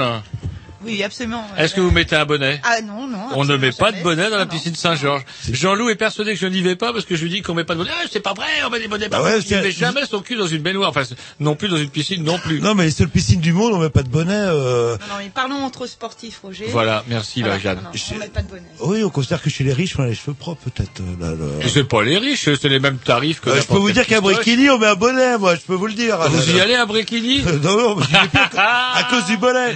Il pas plus. Bref. alors, Saint-Jean et autrement, euh, je sais Oui. pas, euh, non, mais bon, le plus connu, dans le centre Rennes, euh, le, Alors, bah, vous avez le grand immeuble avenue Janvier, par exemple, devant le lycée Zola, qui est assez connu aussi, mais le dans- TNB, Mais euh, non. non, pas le TNB. ça c'est où il y a du gros carrelage. Ou alors on n'aurait pas Il est encore. jaune celui-ci. Alors, euh, c'est des grands ronds, euh, avec des grandes tesselles d'or. euh, Voilà, c'est ça. Dans Ouais. les gris et dorés, oui. plutôt, Ouais. oui. Dans les gris et dorés, oui, c'est tout à fait. Mais autrement, oui, vous avez plein d'anciens magasins dans Rennes. Bon, bien sûr, place euh, place de la mairie, par exemple, l'ancien Daniel. Enfin, aujourd'hui, c'est euh, non, le, Daniel, le, pâtissier. Euh, L'ancien Hélène, Hélène Fleur. Hélène Fleur. ouais. Vous avez Ah, la pharmacie qui est place euh, Rallye du Bâti, par là-haut. euh, Place Sainte-Anne, il y a un ex-poissonnier qui est devenu opticien Odorico. exact. Alors C'est la poissonnière qui est devenue opticien. Ouais. Euh, J'ai dit quoi Et là, c'est intéressant parce qu'à l'époque, euh, j'avais trouvé des, euh, des, comment dire, des pièces de mosaïque, euh, les- l'étal en fait qui servait à la poissonnerie. J'avais retrouvé dans les débris, euh, dans les caves en bas, et qui est exposé aujourd'hui à l'exposition euh, au champ libre. Mais c'était complètement euh, à l'abandon, quoi. Mais il reste quand même les lambris dans chez l'opticien aujourd'hui. Ouais. Et alors donc du coup, lui, il a été tenu de garder euh, la déco. Ou Je- il l'a je- fait parce qu'il a bien voulu? Euh, Parce qu'il a bien voulu, parce Oui. qu'aujourd'hui, Rien n'est protégé. Voilà, il y a, il y a très très peu de choses qui sont euh, inventoriées ici, mais protégées. On pense, euh, enfin, euh, je crois qu'il y a trois, Trois trois adresses. grandes réalisations. Ouais. Il y a la Maison Bleue à Angers, il y a la piscine de Roux-Marçon euh, en Anjou, À côté de et, Saumur, ouais. et Table-sur-Mer, euh, le Petit Carouel. Alors ça, c'est trois adresses. Si vous avez le- un jour l'occasion de, de voir. Alors il y a, il y a le Petit c'est euh, c'est aux Journées du Patrimoine. Et, ainsi que la, la, la piscine à Roux-Marçon. Par contre, la Maison Bleue, vous pouvez y aller dès demain. Et Alors, Angers. Peut-être à, à Marie-Jeanne, on pourrait poser la, question justement quel est le statut? Moi, euh, Bing, j'achète une euh, une baraque et oh, je m'aperçois qu'il y a une super salle de bain, euh, c'est de l'odorico. Euh, je peux faire ce que je veux, je peux tout arracher, je peux tout péter si je veux. C'est du privé, c'est du privé, de toute façon. Pour ce qui est privé, je peux tout péter. Ce qui est tout, euh, oui, oui, absolument. ouais. C'est ce que vous n'avez pas hésité à faire dans vos salles de bain, apparemment, là. Non, j'en ai mis moi justement, pas de la Non, mosaïque, mais il y avait rien avant. Dauphin, non Et donc, comment dirais-je Et pour ce qui est du, du public, alors comment que ça se passe euh, C'est- un petit peu flou en fait. euh, moi, j'ai un- euh, quand on a on a parlé de, de l'émission en fait, euh, euh, j'ai pensé tout de suite au passage du théâtre. Ce qu'on appelle euh, le passage du théâtre, euh, c'est alors c'est à côté de l'opéra et ça donne sur la rue de Ça, rue de Coët- euh, de euh, voilà, c'est ça, voilà. Et alors euh, l'interrogation, mais c'est vraiment une question en fait. Je j'ai j'ai pas la réponse et je crois que ni Patrick, ni Daniel, ni moi, enfin on n'a on n'a pas la réponse. C'est très flou. C'est-à-dire que euh, je sais pas si vous visualisez un petit peu le passage de l'opéra. C'est alors que c'est ce sont des escaliers Mhm. et puis euh, le mur est couvert d'une euh, d'une frise. Mais d'un d'une frise. C'est Odorico fils, hein, je crois. Oui, c'est Odorico Ouais. Fils, oui, tout à fait. Ouais. 1935. Et puis, euh, alors, c'est donc un passage public, euh, et il est dans un état épouvantable. Euh, depuis quatre ou cinq ans déjà, on écrit euh, à la mairie. Euh, je crois que vous avez fait pareil aussi. euh, Et il y a des gens qui écrivent sur la mosaïque, par contre. Voilà. Et alors, au début, effectivement, quand, quand j'ai commencé à m'intéresser à, à ce passage-là, euh, il y avait des tags déjà, mais au-dessus et, euh, et dans la partie basse de, de, de la frise. Et puis, plus les années euh, passent, alors ça sert de latrine déjà, ça sert aussi d'entrepôt de poubelles, de local poubelle. Il y a des cajots, il y a des poubelles partout. Et alors maintenant, depuis l'année dernière, donc les taggeurs déjà taguent maintenant les mosaïques même. Et puis, euh, il y a des tesselles qui ont disparu. Je m'en suis aperçu ce matin. euh, euh, Les allant. c'est donc des bouts de Les mosaïque. dessins- voilà, c'est ce qui forme en fait les, mosaïques. Mmh. Voilà, c'est ça. Et donc maintenant, c'est et alors c'est sûrement dû. Et Daniel me le disait tout à l'heure parce qu'on a un petit peu discuté euh, avant de venir. En fait, c'est probable. Enfin, c'est à hauteur d'homme. Donc, il y a un rapport avec euh, les latrines sauvages. euh, D'accord. voilà. C'est Alors, l'urine qui décape, qui décolle les. les- Probablement. Oui, ouais. mais ceux qui C'est- taguent, faut pas oublier que ce sont des artistes. Enfin, ils le disent. Voilà. Ils se oui. le disent. euh, Ce le- sont des, oui, absolument, tout à fait. Mais là, on a, on a euh, un artiste euh, qui a précédé ces artistes-là, dont vous parlez.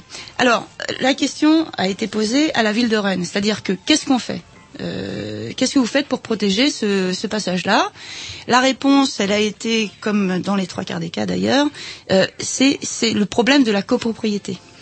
C'est-à-dire que le passage, il est, euh, il dépend d'une copropriété Et de la ville en, même même et de la ville en même temps. Ouais. Voilà. Donc, c'est une manière de, de botter en touche. euh, mais c'est un petit peu ça, oui, oui. Alors il y a une histoire aussi de sécurité parce qu'il y a le PICA qui est qui est là. Alors enfin, bon, tout ça est un petit peu flou. Moi, la question que je me pose, c'est que quand on sait que la ville de Rennes, elle a des capacités, elle peut euh, forcer euh, les copropriétaires à faire des choses. Il y a des problèmes de ravalement. On peut Oui, se faire allumer oui. pour le ravalement. Voilà. Euh, par exemple, en ce moment, il y a une, une campagne qui est menée, qui est très très, enfin, je trouve qu'elle est, elle est très positive. Euh, c'est celle de euh, du, du, du- de la rénovation des parties communes, des immeubles qui sont, en, enfin, qui présentent un danger dans le dans le Rennes historique. Oui, mais vraiment, d'ailleurs, vraiment, vraiment, parce que il y a, euh, je sais pas, il y a 20 ans, on a lancé une campagne de rénovation des façades des maisons en pan de bois, ce ce qu'on appelle les colombages. Donc ça c'est très très bien.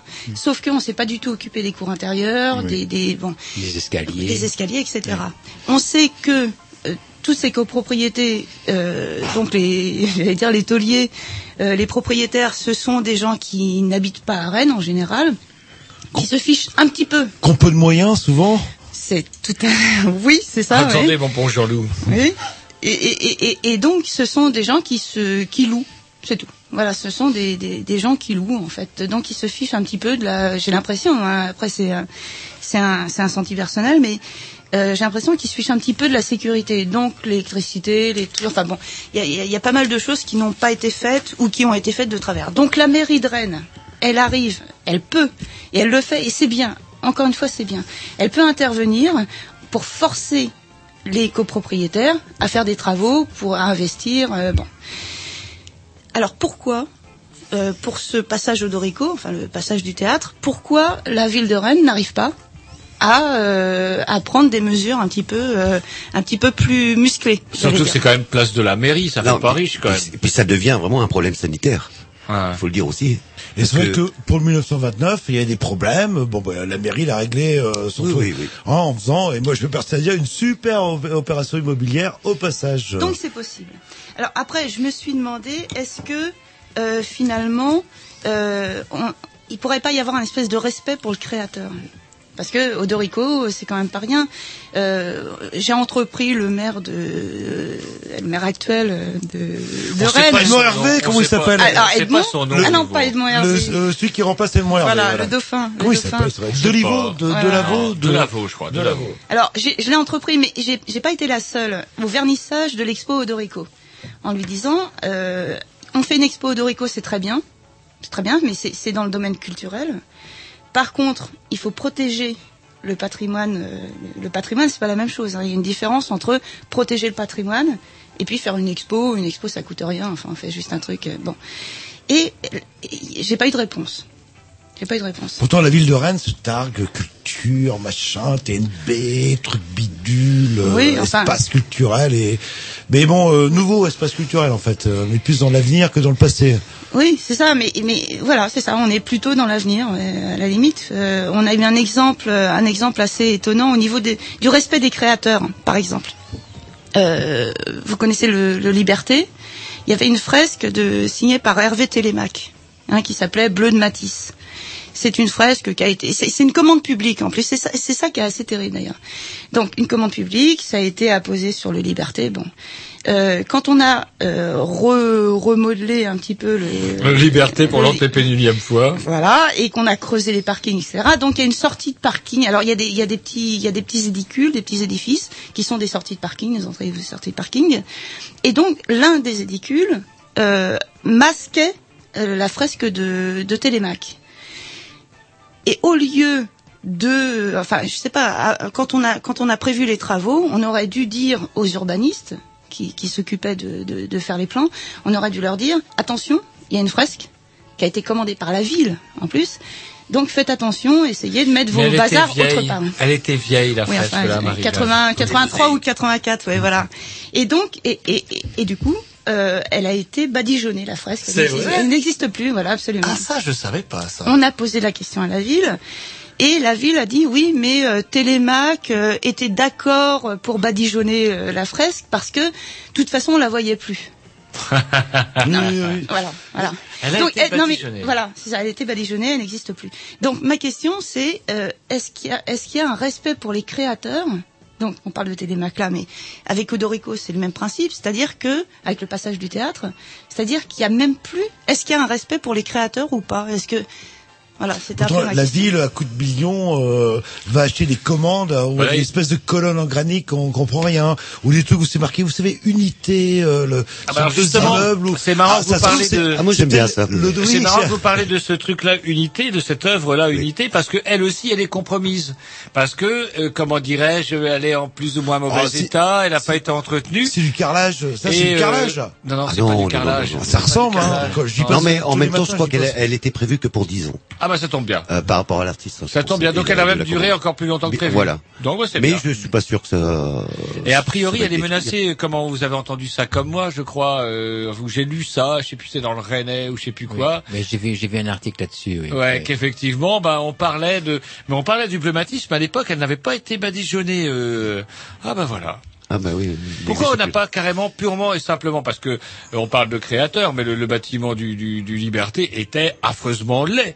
On a tout pété, ça a coûté une fortune pour garder quatre murs de village gymnase en, en béton, en fibro, fibrociment, pour reconstruire le même truc. Surtout que c'est pas la première fois qu'il est, qu'il est, qu'il est rénové. Ah ouais, depuis que depuis qu'on est là, ça a un paquet de Oui, fois oui, qui c'est est bien rénové. euh, Ils bien rénové le Liberté. Acoustique, Non, sécurité, c'est- etc. Qui s'appelle d'ailleurs toujours Ça, le Liberté. Mais en même temps, ça a peut-être pourrait un intérêt patrie, euh, au niveau du patrimoine, hein, le, le liberté. Et- dans le temps, on se dira, on a bien fait de le garder. Et donc, vous, vous sentez pas forcément une, une réelle volonté de la ville de Rennes de préserver ce patrimoine euh, euh, artistique quelque part euh. Bon, je- Et en plus, ça enfin, coûtera euh, rien de le concernant le passage, je ne pense pas, parce ou alors ils ont, ils auraient vraiment des, des- une grosse pression euh, d'un propriétaire. C'est ou assez je sais quand pas, même hein. curieux. C'est assez curieux quand même parce qu'on est quand même plein de places de la mairie. Le Pica fut un temps été vanté comme Edmond Hervé comme une des des, des, des- des bars emblématiques de la ville, des lieux où il, euh, qui tournaient tout le temps. Bon, après le conseil municipal, c'est vrai qu'il n'y a pas loin à faire. hein, Ouais, et comment ça se fait qu'on puisse laisser un truc comme ça à l'abandon euh, si près de la mairie Ça me trouve le cul, si je peux me permettre. Ouais. Non, mais c'est vrai que là, c'est la, c'est, c'est une question où on n'a pas encore de réponse, mais au bout de cinq ans quand même. Eh ben, pour, si le pour les maire amis nous- du patrimoine. Rennes. si le maire, Monsieur Delavaux, nous écoute, il aura sûrement Parce que les- l'exposition, je pense qu'elle bénéficie aussi de du soutien de la ville de Rennes en termes de, de financiers. Euh, je et suppose, qu'on- oui, oui, c'est le musée de Bretagne. avant un- Communauté urbaine, oui. oui. Euh, ah, oui, ça, ça coûte cher, ça coûte. Enfin bref, on va pas parler, parler des impôts locaux, là, les nouvelles lignes qui viennent d'apparaître de la communauté urbaine. Où vous avez justement euh, peut-être le, le Parce que les champs, président. libres, les champs libres dépendent de la communauté urbaine, pas seulement de, de, de la ville de Rennes. Euh, Ouais, mais le problème de la communauté urbaine, c'est souvent il y a des gens qui sont détachés, Alors, détachés à la culture et le sous-détaché à la culture, et la culture, etc., qui touchent. Euh, j'ai vu ça sur la 6 il y a une quinzaine de jours, genre euh, 1500 euros d'indemnité pour euh, aller voir, euh, par exemple, si la fresque d'Odorico est toujours euh, attaquée par le RIN. Oui, elle est toujours attaquée par le RIN. Voilà, hop, on fait un rapport, on y va deux fois par semaine et on touche 1500 euros par mois. Euh, bon, c'est ça aussi l'intercommunalité. C'est pour ça que ce qui explique un petit peu pourquoi vos impôts locaux et fonciers ont augmenté de manière euh, conséquente. En soi-disant, c'est. euh, Pour, pour en revenir à ce oui, passage, pardon, surtout, je- non, non, je- mais je c'est m'emballe, pas- je m'emballe. Mais pour en revenir à ce passage, enfin au niveau restauration, c'est à mon avis c'est pas énorme quoi. Aujourd'hui encore, hein. Oui, à part enlever les tags et re- remettre quelques tesselles et éventuellement fermer ce passage, même si on nous parle de de, de, Oh, ballot, de sécurité, de alors que personne aujourd'hui ne prend ce passage de toute façon. Donc autant le fermer, le restaurer et voilà remettre ça en valeur quoi. Et franchement, je pense pas que c'est un chantier qui qui coûterait bien cher. hein. Oui, mais moi je trouve que ce serait un peu dommage de le fermer. si on ouais. si on le restaure, ce serait c'est vraiment pour que pour que Le les gens pour, que les gens l'utilisent, oui, et le voient. Parce que si c'est pour le fermer, euh, je vois pas trop l'intérêt. mais non, mais de le fermer au moins par une grille, enfin, Mm. qui- qui, reste apparent, mais euh, ça sert à rien de le laisser au, enfin, au public, un public nocturne, je suppose. Mais bon, quand on parle de tag et du Oui, mais les tags attirent les tags. Donc si s'il était rénové, s'il était ouais. remis remis en circulation euh, normale, parce que personne ne passe plus par là maintenant, euh, je crois que les gens auraient peut-être un petit peu plus de respect aussi pour quelque chose qui est beau et qui qui se voit. On s'écoute un petit disque de la programmation à Jean-Loup. Sortez vos oreillers, c'est quoi? Non, non, si je vous dis euh, I'm gonna miss you, vous me répondez. Euh, Yeah. Ben non. Allez, une, une reprise fabuleuse et Greenfish live du célèbre morceau des 34 Elevators. C'est parti. Comment vous dites ça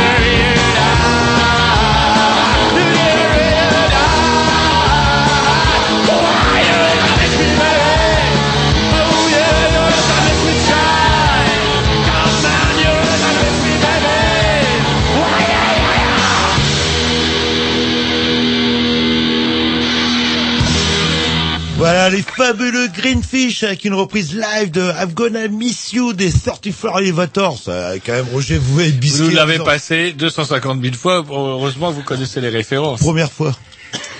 Donc, Greenfish, les premières fois Non, ce morceau-là. Ah, ce morceau-là. Mais Ils en ont fait combien, les Greenfish 10. Autant qu'Odorico de, de Mosaïque Oh, un peu moins, je pense.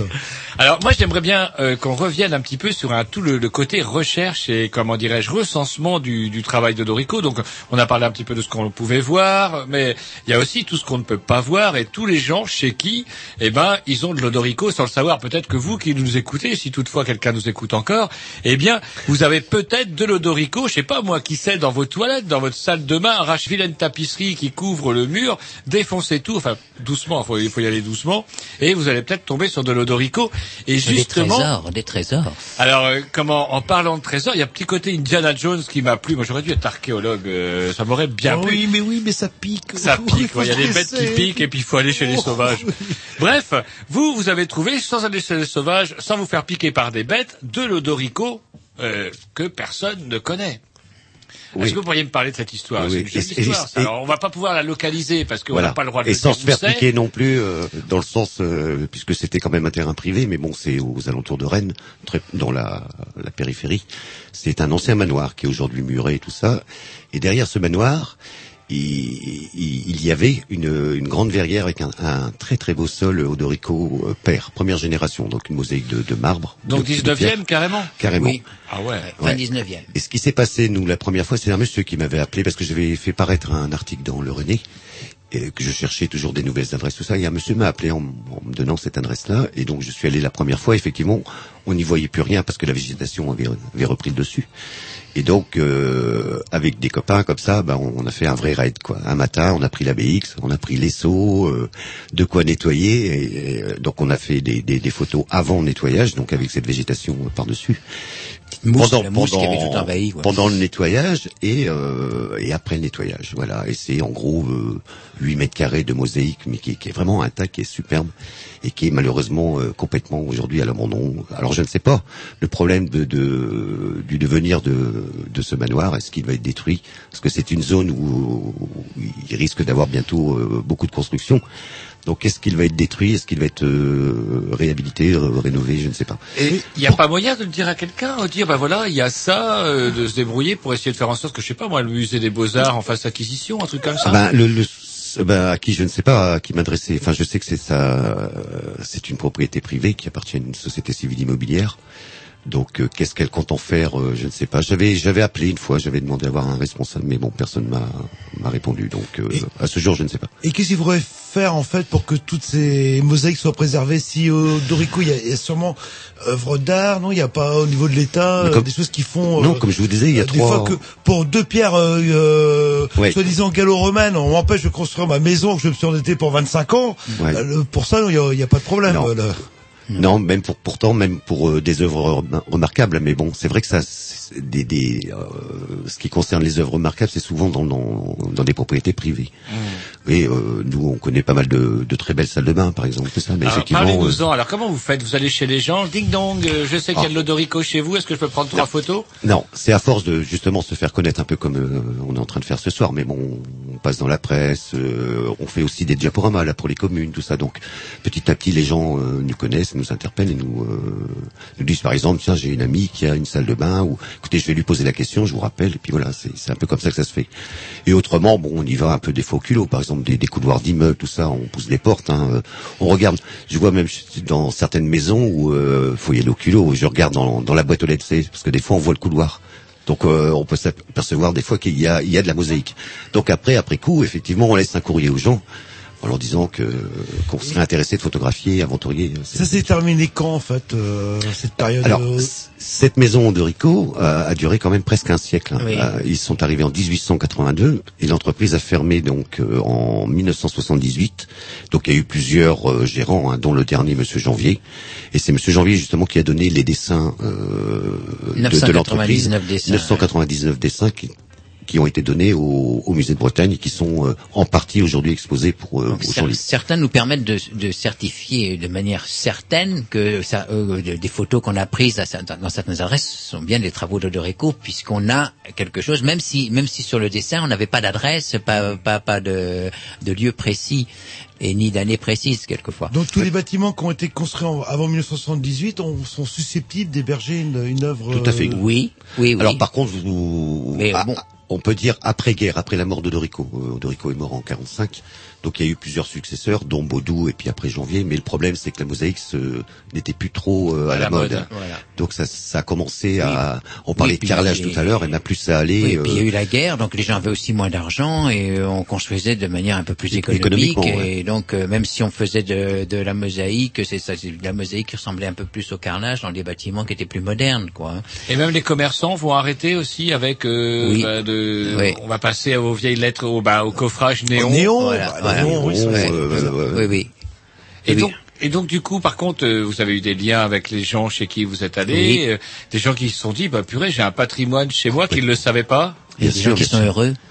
Il y a des gens qui m'ont dit, moi, je ne reçois plus mes amis que dans ma salle de bain.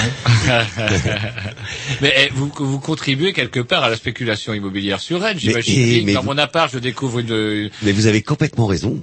Parce que hein, ça, ça nous est arrivé où euh, des gens nous ont dit. Euh, Grâce à vous, j'ai vendu mon appartement Euh, plus non, cher. mais est-ce que c'est euh, ça a une certaine valeur maintenant euh, au niveau patrimoine? Oui, effectivement. ouais, c'est euh, Le petit Ouais, euh, Jerry. Carpentras. Sur tous les dessins que vous avez là, combien ont été identifiés? Alors, et ça c'est un peu le parce que bon, on est partenaire avec le musée de Bretagne aujourd'hui, et euh, c'est nous effectivement, on- enfin on essaye euh, par rapport à justement des dessins où il n'y aurait pas d'adresse, euh, c'est des projets souvent, vous voyez, projets de façade à, Tremblay ou à Janzé, enfin peu importe. Et on, euh, le problème c'est on ne sait pas si ça a été réalisé. Et nous Voilà. parfois justement Alors, on eux, arrive à les- retrouver euh, la Eux, réalisation. ils ont les dessins. Nous, on avait des photos. Donc on essaie de, de faire coïncider les dessins avec les photos. Donc on peut on peut dire ça ben ça ça a été fait à tel endroit. Il nous est arrivé par exemple un truc surprenant. On avait euh, j'ai trouvé à Perros-Guirec un magasin qui est une teinturerie euh, avec une très très très belle façade art déco euh, dans les tons bleus. C'était prévu pour un autre magasin. Il y avait un dessin. Lannion. qui avait ça, mais c'était prévu pour un autre magasin à Lannion et ça n'a jamais été fait à Lannion. Le monsieur de Lannion a choisi un autre euh, un autre modèle pour sa façade, donc il a bien lui aussi de l'Odoreco, mais ce n'est pas celle-là. Et celle qui était prévue pour Lannion, on l'a retrouvée à Perros-Guirec. Elle n'était elle n'était marquée nulle part. Le Graal pour vous quelque part, ça serait de tomber sur euh, le carnet de commandes de la de la maison Odorico. Alors ça c'est intéressant, On a mais des factures. il y a quelques non, il, y a- il reste très peu de choses, euh, très peu de factures parce que le problème euh, à la fermeture de l'entreprise, eh ben, tout, tout a, brûlé tout a été jeté, oui. Oh merde. Et oui, donc il y a, il y a- on a très peu de choses à part les dessins justement qui nous permettent de de, de trouver de nouvelles adresses, mais euh, et autrement je vous dis, bah, c'est le porte-à-porte, le bouche-à-oreille, euh, il y a, il y a que comme ça. Mais euh, l'exposition qui est très très très belle, si si s'il y a encore ouais. des gens qui ne sont pas allés à l'exposition, je leur dis allez-y, allez-y. Jusqu'au comme ça ne 3 ferme, Il y a plus qu'un- mois maintenant. Il y a une mise en scène extraordinaire. Euh, Fabien Adam a fait un travail euh, superbe pour cette exposition. Et nous, ça nous a permis de, aussi de, de, ça a alerté les gens quand même. Et même si notre association était déjà un petit peu connue, si Daniel était connu aussi av- avant l'exposition, euh, on, a, on a eu plein d'adresses parce qu'on a eu plein d'appels de gens qui nous disent mais j'ai de la mosaïque chez moi ou je connais quelqu'un qui en a et qui ça nous a permis de découvrir tout plein de nouvelles adresses. Et surtout Thierry. dans les privés. Et donc en fait vous êtes un peu des chercheurs de trésors. euh, Exactement. C'est ça Et- qui motive. et moi je dis, je dis non, on n'est on n'est pas tout à fait comme ça. Moi je prends toujours la comparaison avec le, le- celui qui va chercher des champignons. Ce qui nous intéresse, ce ne sont pas les trois champignons qu'on a dans le panier, c'est le quatrième, celui qu'on n'a pas encore. Les, les, les rumeurs comme quoi vous auriez dit à des pauvres petites vieilles, oh, il faut vous en aller, votre appart est hanté, vous auriez racheté l'appartement pour le revendre très cher, c'est vrai? Non, on a on, on cherche des mécènes, oui. On cherche, on cherche des propriétés Mais comme ça qui seraient. Il est vrai, il est vrai que la difficulté vient aussi du fait que, par exemple, pour les intérieurs, euh, moi je vois quand j'allais sur, sur la côte à Saint-Malo, à Dinard, euh, pour certaines villas, les, les ces propriétés-là qui ont été faites dans ces, dans ces époques-là, euh, les personnes qui les occupent sont âgées. Et moi, je, verrais, je me verrais très mal euh, dire à ma mère, tu ouvres à n'importe qui euh, ta porte. Et donc, euh, ces, ces personnes qui ont entre 75 et 90 ans euh, ne sont quand même pas prêtes à ouvrir leurs portes et leurs enfants doivent leur dire aussi de ne pas ouvrir leurs portes. Donc, on a quelquefois un petit peu de mal à, à les voir. Donc, il, faut se faire connaître. Et puis, euh, de, Et puis il faut être patient. Il on faut- ait la confiance de ces gens-là, quoi. Euh, Moi, je pense à une adresse, euh, ben, la maison d'Odorico, euh, qui, qui, qui est privée, hein, bien sûr. Voilà. euh, Elle est où, la maison d'Odorico Elle se situe rue Joseph Sauveur. Mais euh, n'allez pas sonner euh, la dame. si, on va les sonner, Ah, voilà. Bon, c'est privé. De toute façon, on pourrait pas rentrer. Mais c'est pour l'anecdote. Enfin, pour le, le- le- l'anecdote. Ouais, voilà. C'est ça, c'est une adresse. J'ai attendu cinq ans avant de rentrer. Oui. Donc. Euh, euh, c'est, c'est, il faut vraiment être passionné et y Et croire. vous êtes parce que- rentré dans la maison d'Odorico. Ah oui, oui. Alors qu'est-ce que ça fait quand on rentre dans la maison du Ah bah, maître moi, quand vous parliez de Graal, moi, c'est un peu ça. C'était, euh, il fallait. Je me disais, voilà, un j'ai, vu plein de choses dans le Grand Ouest. euh, Et j'ai pas vu la maison d'Odorico. Toujours, je me disais, ah, je passe. En plus, c'est à côté de chez moi, donc je, je passe régulièrement, euh, voire tous les jours devant. Je me disais, c'est pas possible, quoi. C'est- il, il- il manque quelque chose dans mes recherches, quoi. Et alors? Eh ben, franchement, euh, moi j'en tremblais parce que il y a une salle de bain. Moi, j'adore les salles de bain. J'aime bien aller chez les gens euh, un peu pour ça parce que je trouve que c'est vraiment la partie Je euh, comprends vous ayez des très intime. aussi ouais. après. Oui, oui, voilà. C'est pas étonnant.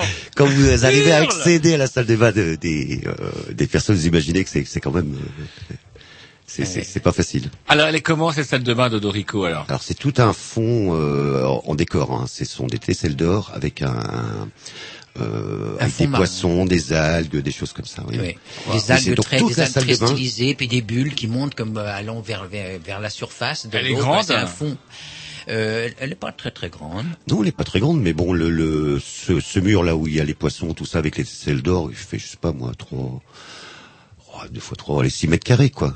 Mais quand vous imaginez qu'aujourd'hui, euh, si- s'il fallait faire refaire une salle de bain comme ça, les tesselles d'or aujourd'hui, le mètre carré, hein, euh, hors pause, hein, c'est 4000 euros. Donc euh, vous imaginez, il y en a. euh, c'est des. Alors c'est une. C'est vraiment de l'or? Non, en fait, c'est. Enfin si, c'est une. euh, quand on parle de tesselles, c'est c'est une un. petite c'est- feuille d'or. C'est une. Au départ, Qui c'est sont glissées entre des plaques de verre. voilà, c'est c'est une plaque de verre où on, on a collé une, une fine. euh, Et, et d'or. d'argent, c'est le même, le même système aussi. Qui a créé, qui, qui, qui est responsable de la maison Odorico? Est-ce que ce, ce- ce ne sont pas les élèves de, d'Odorico Non. C'est Ah non. Odorico même? Responsable de la maison. Je Ah, c'est lui qui a fait, qui a Oui, fait la maison. Qui Ah qui a non. fait C'était pas une surprise des Oh, il l'a fait, il l'a de- fait de assez Dorico tard hein, dans sa vie parce que il l'a fait en, en 39. C'est lui 39 et il est mort en 45. Voilà. Ben, c'est, oui, parce que au, au départ, c'était des ateliers. Ouais. Cette maison n'existait pas, c'était un atelier. C'était son premier atelier. Et après, bon, il a fait construire sa, sa maison par l'architecte Lemoine en 39. Et voilà. Et donc, euh, cette maison est dédiée un peu à, à son travail. Et dans les murs, euh, dans la cave, on trouve encore des, des, des modèles de ce qu'il faisait sur les immeubles à Angers et ailleurs. Il, Ouais. il y a encore tout ça dans la Parce que cave. pour les, les, les grands projets, euh, les, ou les, oui, les grands projets, il, il, il s'inspirait, enfin, il faisait des maquettes à l'é- à l'échelle 1 pour se rendre compte de. Qu'il collait sur les murs Qu'il Oui, collait. oui, Donc, sur les on- murs de sa cave ou sur le sol. Voilà, ou dans le sol, on trouve, euh, on trouve ça dans, dans le sous-sol aujourd'hui. Enfin, la partie restante des, des anciens ateliers Odorico. Et en parlant des ateliers Odorico, il, euh, il s'était étalé, hein, et il y en avait aussi rue de Léon. Euh, et ce qui est intéressant aussi, on parlait de, de, de, de patrimoine, mais rue de Léon, toute sa façade était euh, ornée de mosaïques. Et dans les années 80-83, je crois, euh, ça a été cassé. Donc ça a été racheté par des propriétaires, donc c'est devenu des logements. Et, la, la partie mosaïque était cassée à la masse. Et donc on le sait parce qu'on on a retrouvé euh, des débris euh, de la façade. Mais ce qui nous intéresse aujourd'hui, c'est qu'on pense la partie droite de la façade euh, doit être cachée aujourd'hui euh, sous des sous des ardoises. Donc on espère qu'un jour que les propriétaires aient le, le bon sens de remettre ça au, Oui, il y a deux bandes d'ardoises qui correspondent à peu près au niveau où il y avait des les fresques de, de mosaïque sur la, la, la partie euh, droite de la façade. Bah écoutez, on va se mettre... euh, Un petit oui. X, puis après on conclura parce que l'heure tourne, comme dirait Jean-Loup. Mais oui, c'est moi, euh, qui le dis normalement. Hein. par cette fameuse exposition quand même, parce que euh, là on a parlé pas mal de Dorico, mais euh, si vous voulez trouver bah, le, ce qu'il y a de, bah, découvrir encore plein de choses sur Dorico, il y a moyen au champ libre. Allez, programmation. Ah, Roger, encore une découverte exceptionnelle Ouais, de votre part. tiens, et c'est encore quelque chose d'un petit peu couillu. Je suis désolé, mais j'ai bah, vraiment envie. Mais c'est de- qui? Bah vous allez voir.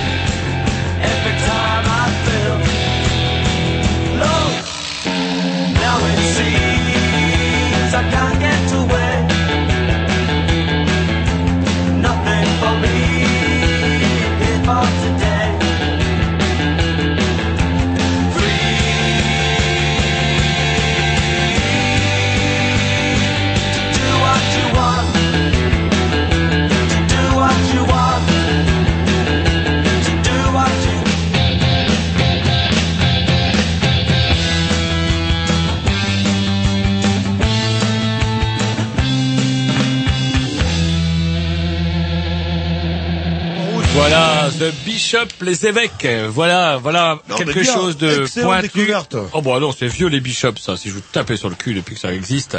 Bref, il existe, en tout cas, en même temps que les bishops, euh, jusqu'au mois de janvier, en tout cas, une exposition. Euh, 3 janvier, c'est ça Jusqu'au 3 janvier, une exposition dédiée à Odorico, dont vous êtes quelque part. euh, ben, les. Est-ce qu'on peut dire vous êtes les instigateurs? Comment ça s'est monté cette histoire-là? Oh non, on peut pas dire. euh, je pense que bon, l'idée vient de, du musée de Bretagne quand même. Bon, Ah, d'accord. c'était vous qui non, aviez, non. euh, Le, le fait qu'ils aient euh, 999 dessins, je pense qu'ils, par rapport à ce fond-là, ils se sont peut-être dit que ce serait intéressant de faire euh, une exposition. Mais je pense quand même on a une petite part. euh, le, le fait d'avoir, moi, moi, je sais que ces dessins-là, euh, l'année avant, euh, j'ai, j'ai, je suis passé au musée de Bretagne parce que je voulais voir tous les dessins. euh, justement, déjà, je faisais des rapprochements euh, par rapport à, à ces dessins. Donc, je pense que ça a peut-être. euh, Vous étiez au courant de cette expo, de ce projet d'expo là? Euh, ah non, on non, est- pas, ben, Pas non. du tout Ah non, Non, pas à l'époque. pris- non, non, on moi, on m'a appelé après, en, voilà, en, me demandant peu- de participer à cette, euh, C'est un petit peu bizarre, vous les passionnés. Non Oui, enfin moi je n'étais pas connu hein, euh, Ah, à ce moment-là. euh, Daniel, Daniel était, était connu sur. Oui, sur oui, non, non, moi, ils sont- Je travaillais avec lui, mais sans sans, sans être officiellement euh, reconnu. euh, donc, Moi, ils sont venus me chercher parce que bon, on avait déjà créé le site Mosaical West et euh, je pense que voilà, quand ils ont eu l'idée de faire cette exposition, ils sont allés euh, comme tout le monde sur le net voir ce qui ce qui se faisait quoi. Mhm. Donc ils, ils ont bien vu qu'il y avait une base déjà euh, Ah, de, de travail. On avait une, une quantité d'adresses. De toute façon, il Voilà. n'avait plus qu'à piocher pour aller chercher, pour aller prendre des photos que- et envoyer leurs Voilà, voilà, exactement. Euh, c'était facile. Après, bon, euh, comme, comme dit Patrick, il suffisait de. Moi, je présentais les gens qui avaient des, euh, des belles réalisations, et puis. Euh, Et donc voilà, euh, votre collaboration, elle a consisté en quoi? Vous avez euh, orienté, aidé, vous leur avez pr- présenté des choses qu'ils connaissaient pas? Ah bah, je pense que c'est plus ça, ouais. C'est c'est euh, c'est plus mon carnet d'adresse, mais bon, euh, c'est le jeu. Hein, mais moi, je suis content parce que euh, suite à ça, bah voilà, on travaille encore. Enfin, on travaille, je m'entends. Mais on, on, on trouve encore des nouvelles réalisations. Et puis, il y a vraiment un partenariat aujourd'hui avec le musée de Bretagne, enfin avec les champs libres. Donc, euh, quand ils ont des nouvelles adresses, quand les gens euh, leur signalent, enfin, euh, signalent au, au, au musée de Bretagne qu'ils aient qu'ils- ont euh, des choses en mosaïque chez eux. Bon, euh, le musée de Bretagne nous contacte et c'est nous maintenant qui, faisons la démarche d'aller euh, chez les gens et faire des photos et toujours continuer notre inventaire. Quoi. Alors qu'est-ce qu'on trouve dans cette expo Euh, Vous disiez justement qu'elle a été magnifiquement mise en scène, Patrick, Ah oui. tout à l'heure. Alors euh, est-ce que vous pouvez nous dire C'est vrai que c'est difficile, on est à la radio, mais Ah bon. oui, oui, c'est un petit peu compliqué quand même. Bon, mais il y a toute une partie quand même euh, à la fois historique euh, dans, dans l'histoire de, de- de- des différentes familles et de ces artisans du Frioul. Il y a en même temps euh, un petit historique de, de la mosaïque de manière générale à travers à travers les siècles, de- depuis les mosaïques grecques euh, en passant par les mosaïques byzantines euh, jusqu'à notre époque. Et puis euh, il y a tout, tout ce travail sur la sur Odorico, sur la famille et, et on insiste vraiment beaucoup sur euh, le fait que Isidore Odorico, qui a pourtant une vie très très courte, a été vraiment très très très mêlé à la vie de la ville de Rennes. Il était quand même en même temps euh, le, le directeur de- du stade Rennes- du stade Rennais. C'est lui qui a fait ça. oui. Et Vous le c'est- saviez ça, Jean-Loup? Et je suis pas un spécialiste Ouais. de foot comme vous. et vous savez, Ah. vous, vous savez sans doute que le centre d'entraînement de- du Stade Rennais s'appelle euh, Isidore Odorico. C'est le, le, le, seul endroit où on, on ait retenu son nom. D'ailleurs, c'est au Stade D'ailleurs, pas c'est- dans la ville de c'est Rennes. curieux. Voilà, il y a, il y, a, il y a pas une rue, pas une place à Rennes euh, qui, qui s'appelle Odorico. Et ça, c'est dingue, ça, c'est lié à ses implications dans le football, puisque passionné de football, donc Isidore Odorico fils, s'est tellement impliqué qu'il a, il est, et c'est lui qui a permis euh, de lancer effectivement l'histoire du Stade Rennais, on peut Et le football professionnel, le football professionnel. Et, qui a organisé le premier championnat de France professionnel Voilà, en ouais. 1932, Jean-Loup. Exactement. Un, un, un, Non, mais un. vous m'impressionnez par votre. Et, Ah, et d'ailleurs, d'ailleurs, le stade devrait s'appeler le stade Odorico. Oui, parce qu'à un moment donné, plutôt que le stade, c'était quoi le stade de La quel- route de l'Orient. non Route de l'Orient, Non, oui, il voulait le renommer en Fortunéo du nom Ouais, du Fortunéo, Fortunéo, parce que c'était le nouveau euh, mécène. euh, Il voulait appeler le stade rennais euh, le stade Fortunéo. Voilà. C'est mieux Du que la nom de leur route de l'Orient, ça pète plus hein, quand même. hein. Alors que le stade Odorico, ça, ça aurait de la gueule. Je pense. Donc il Ça était très mêlé, très mêlé à la vie de la ville de Rennes et euh, donc l'exposition retrace un petit peu tout son tout son cheminement, euh, euh, ses études, c'est le fait qu'il a été prisonnier aussi à Darmstadt pendant la, la guerre, euh, qui est qui Darmstadt qui est une ville euh, superbe sur le plan des mosaïques, il y a eu des Comme choses par hasard. Il a- euh, il comme par hasard. Il a collaboré Euh, non, non, non, non, non, mais il y avait, il y avait des, des, des, des artistes là-bas à Darmstadt, c'est, extraordinaire. Et, euh, et il a, il a visité visiter des villes pour retrouver des joueurs de quand il s'occupait de son, de son du football. Et c'est c'est- quand on- c'est comme par hasard, ces villes sont des villes qui sont renommées aussi pour leur mosaïque. Il est, il est allé à. Prague, il est allé à Budapest, euh, il est allé en Hongrie et en Tchécoslovaquie chercher des, des joueurs. Et il y avait il y avait des mosaïques superbes là-bas aussi, comme par hasard. Il faisait les deux, peut-être. Voilà, Ah oui, à mon oui, avis, oui. oui. Alors Ils donc, sont c'est- inspirés aussi des mosaïques, je pense. Ah oui.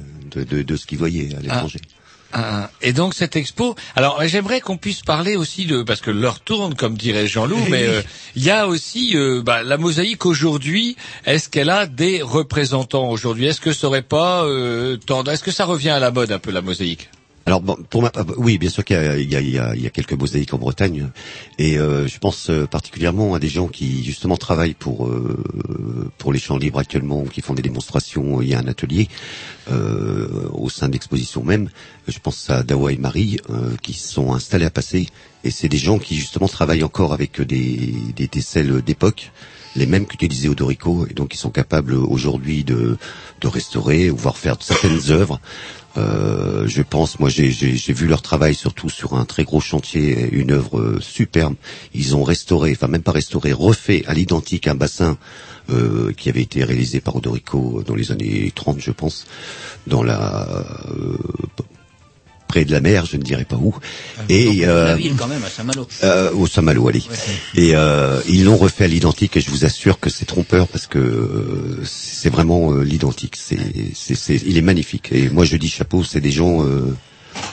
Et euh, j'ai une question, est-ce que c'est à la portée de tous? Est-ce que si moi dans ma salle de bain, euh, je vais faire de la mosaïque et que est-ce que C'est facile comme Alors, tout. Je connais quelqu'un, je connais quelqu'un qui a été voir Dawa justement, qui a fait l'acquisition de tout le matériel, quelqu'un qui m'est cher d'ailleurs, et elle a fait l'acquisition cette personne donc de tout le matériel, elle a la pince pour couper les tesselles et tout, et puis bah le chantier est un peu en stand-by. Et on s'improvise pas. Comment on dit euh, mos- Mosaïste. Mosaïste. Mosaïste, on s'improvise pas comme ça, mosaïste? Non mais euh, honnêtement, si vous prenez de la que, que des pâtes de verre, des choses comme ça, c'est pas énorme parce qu'au mètre carré, je crois, ça doit être, ça doit coûter chez Dawa hein, euh, c'est 8, 8 euros le. Ça coûte pas cher. 8 non mais 8 euros le kilo. Non mais c'est pas très cher. il y a quand même aussi une, une recrudescence d'artistes, d'artistes mosaïstes, pas pas vraiment de- d'ouvriers pour, pour faire des mosaïques chez vous, mais d'artistes. Et il y a eu euh, au musée des Champs Libres pendant pendant l'exposition d'Orico, il y a eu aussi une euh, trois semaines à peu près pendant lesquelles il y a eu une exposition d'artistes contemporains ouais. avec des œuvres qui étaient vraiment très jolies parce que ça c'était très très bien aussi à l'intérieur de l'exposition parce que les, les auteurs étaient là et vous expliquaient et expliquaient leurs œuvres. Donc c'était vraiment très intéressant. Ah, la mosaïque, ça peut coûter cher, ça, ça dépend quel matériau vous utilisez. si vous utilisez euh, voilà, les, hop, les, les voilà. smaltes d'or ou d'argent, comme je vous disais, c'est 4000 euros le mètre carré. Bon, après, euh, c'est en fonction de ses moyens. Mais, si vous utilisez des pâtes de verre... c'est- facile à faire. Il y a Ah non, non, ça, on la c'est- pince, non. on poque, on colle, et puis c'est Bah, il faut quand même être un petit peu artiste. hein, Oui, ou alors vous confiez ça à Dawa et Marie, ou à d'autres. Hein, je pense aux mosaïques de... Euh, au, comment ça s'appelle euh, Caro. Ah oui, Les- les- Caroline, Caroline Bernard. Les, oui, mais c'est... Euh, je lui fais un petit coup de pub en passant, c'est comment la... Les carreaux, ou les carreaux de carreaux Les carreaux de carreaux. Les carreaux de carreaux, voilà. Et comment dirais-je hum, euh, Dawa, d'ailleurs, dont on peut voir au moins une œuvre rue Paul Bert, si je dis pas de bêtises, il n'a pas fait la, la, la façade d'un bistrot ou d'un Ah, non, restaurant. oui, oui, il a fait une- un, un menu, en fait. C'est un menu, hein. Oui. Ouais. Oui. Mais qu'est-ce qu'on peut voir de très... Bah non, euh, ça reste Mais non, privé, passer. Mais oui, on peut, on peut le rencontrer à passer déjà. À passer, il y a euh, le centre, euh, ça s'appelle le, le centre le Gothique, c'est ça? Ah oui, il y a, euh, oui, c'est sur la place. Bah, je C'est sur, sur ces cartes postales, sur ces. Ouais. Parce que vous, vous n'êtes pas des passistes, vous aimeriez bien quand même que... Est-ce que vous aimeriez que justement on retrouve des boutiques avec de la, de la mosaïque partout, euh, grand, euh, la grande période de la mosaïque? Oh, bah qui sait, je pense que c'est en train de revenir toujours. Au moins chez les particuliers. Donc, oui, euh, mais moi, moi, moi, dans les entreprises, ce sont plus des, des artisans que des grosses. On verra. Qu'on a peu de chance de voir des grosses entreprises. Par contre, si vous regardez dans les journaux, il y a une reprise de la mosaïque, mais alors vers les pays euh, arabes, euh, etc., où vous avez des entreprises italiennes qui font des choses Voilà, sublimes, ouais. Sublimes. Mais, mais La prix, mosaïque, ça euh, restera toujours cher. possibles. C'est- De toute façon, oui. On s'écoute un petit disque, que l'heure oui. il nous reste ah, 5 minutes, le temps de s'écouter un petit disque et peut-être faire gagner une place pour la soirée de vendredi, pour les 20 ans des Grignoux. Une place, comme vous y allez Une demi-place, en fait. Allez, moitié prix euh, dans ce cas-là. Allez, moi, j'ai une question toute simple à poser pour savoir si les gens ont été attentifs pour gagner cette fameuse place. Comment on appelle un petit bout de mosaïque, en fait, euh, ce qui sert à faire de la mosaïque, tout simplement. Donc, euh, ah, ah, à, à gagner en super place, mais vous, ah vous êtes hors concours. Ah bon. Un tennis que la promotion. On rappelle peut-être le numéro si. Oui, euh, 02 99 52 77 66 52 77 66. Comment on appelle un petit bout de mosaïque C'est parti, programmation à Jean-Loup, un morceau bien cool des Smooth Such. C'est parti. On n'a pas encore au ici.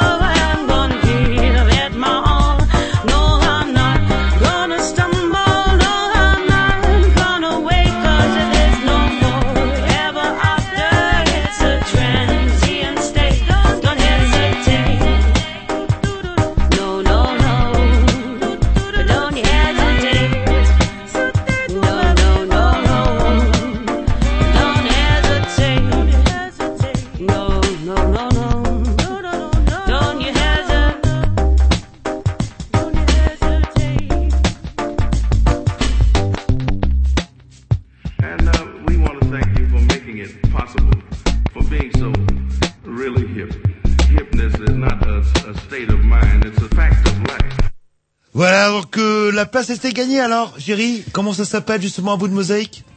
Tessel. Eh ben Une- voilà. une- une tesselle. Une tesselle, Allez, pardon. Vous avez perdu votre place. Et donc la place est gagnée, voilà. Vous rappelez l'auditeur. Leur tour, il va falloir qu'on En tout cas, conclue. eh, c'est que ça a plu, en tout cas, parce que regardez, on n'a même pas eu le temps de d'annoncer la question, de donner le numéro de téléphone que ça téléphonait déjà. Non, c'est parce que les gens sont intéressés absolument pour aller au 20 ans des C'est truqué. Et c'est vrai que les places risquent d'être euh, Cher, bonito- oui, comme on cher, dit. très cher. Il y a même des gens qui vont vendre ça au marché noir. Leur tour, il va falloir qu'on conclue. Si on veut vous contacter, moi j'étais intéressé par l'émission. Oui. Comment je peux faire en fait pour en savoir un Alors, peu plus on a deux, deux choses en cours. hein. Enfin, une chose en cours surtout, c'est le site. On est en train de créer un nouveau site qui sera euh, sûrement en route, je pense, euh, avant l'été prochain, donc 2010. Ça s'appellera comme notre association Mosaïque et Patrimoine. Et par contre, où, euh, on lance aussi un message si des gens avaient des mosaïques chez eux. On parle plus dans le privé. Hein. Euh, ils peuvent nous contacter. Alors, c'est au 06 17 65 12 37. Pas un J'ai noté truc comme 06 ça Alors, j'ai un- 17 75. Non, 65. Oh là. 06 17 65 12 37. Et autrement, j'ai une adresse mail. Euh, alors c'est d e n o c q free.fr. On pourra retrouver tous ces contacts d'ici quoi? Une dizaine de 15 jours? jours. 15 jours, oui, c'est vrai. Ouais, il y a les 20 ans et tout, donc. oui, euh, peut-être que la semaine prochaine, ouais, peut-être que hein, la semaine prochaine, Ouais, un coup de grippe, euh, il y aura peut-être pas les kilomètres. hein, je Ah, j'espère pas. Ah, bon, on verra bien. Vous n'êtes pas vacciné encore Non, On bon. dirait que vous, ah ouais, vous n'êtes pas fait vacciner encore Donc vous pouvez retrouver tous ces contacts-là et sûrement quelques photos que Jerry nous mettra euh, des meilleures euh, euh, pièces de d'Odorico. Et puis il est là, il va falloir qu'on vous dise au revoir. Ah là, il aime bien dire ça. hein. J'aime bien dire au revoir. Vous aimez bien dire au revoir. Allez, c'est parti. Un petit luxe à programmation à Roger. Ah bon? Non, pas le Ah temps. non, on tard, hein. Directement, on vous dit salut, à bientôt. On n'a pas le temps d'un excellent petit dix de la programmation à Roger, les plasticides. Ah non, l'heure c'est l'heure. Oh Eh ouais, putain. ben alors c'est l'heure, Roger. C'est bien dommage, Surtout la révolution quand elle commence, c'est à l'heure. On vous dit salut, euh, à vendredi.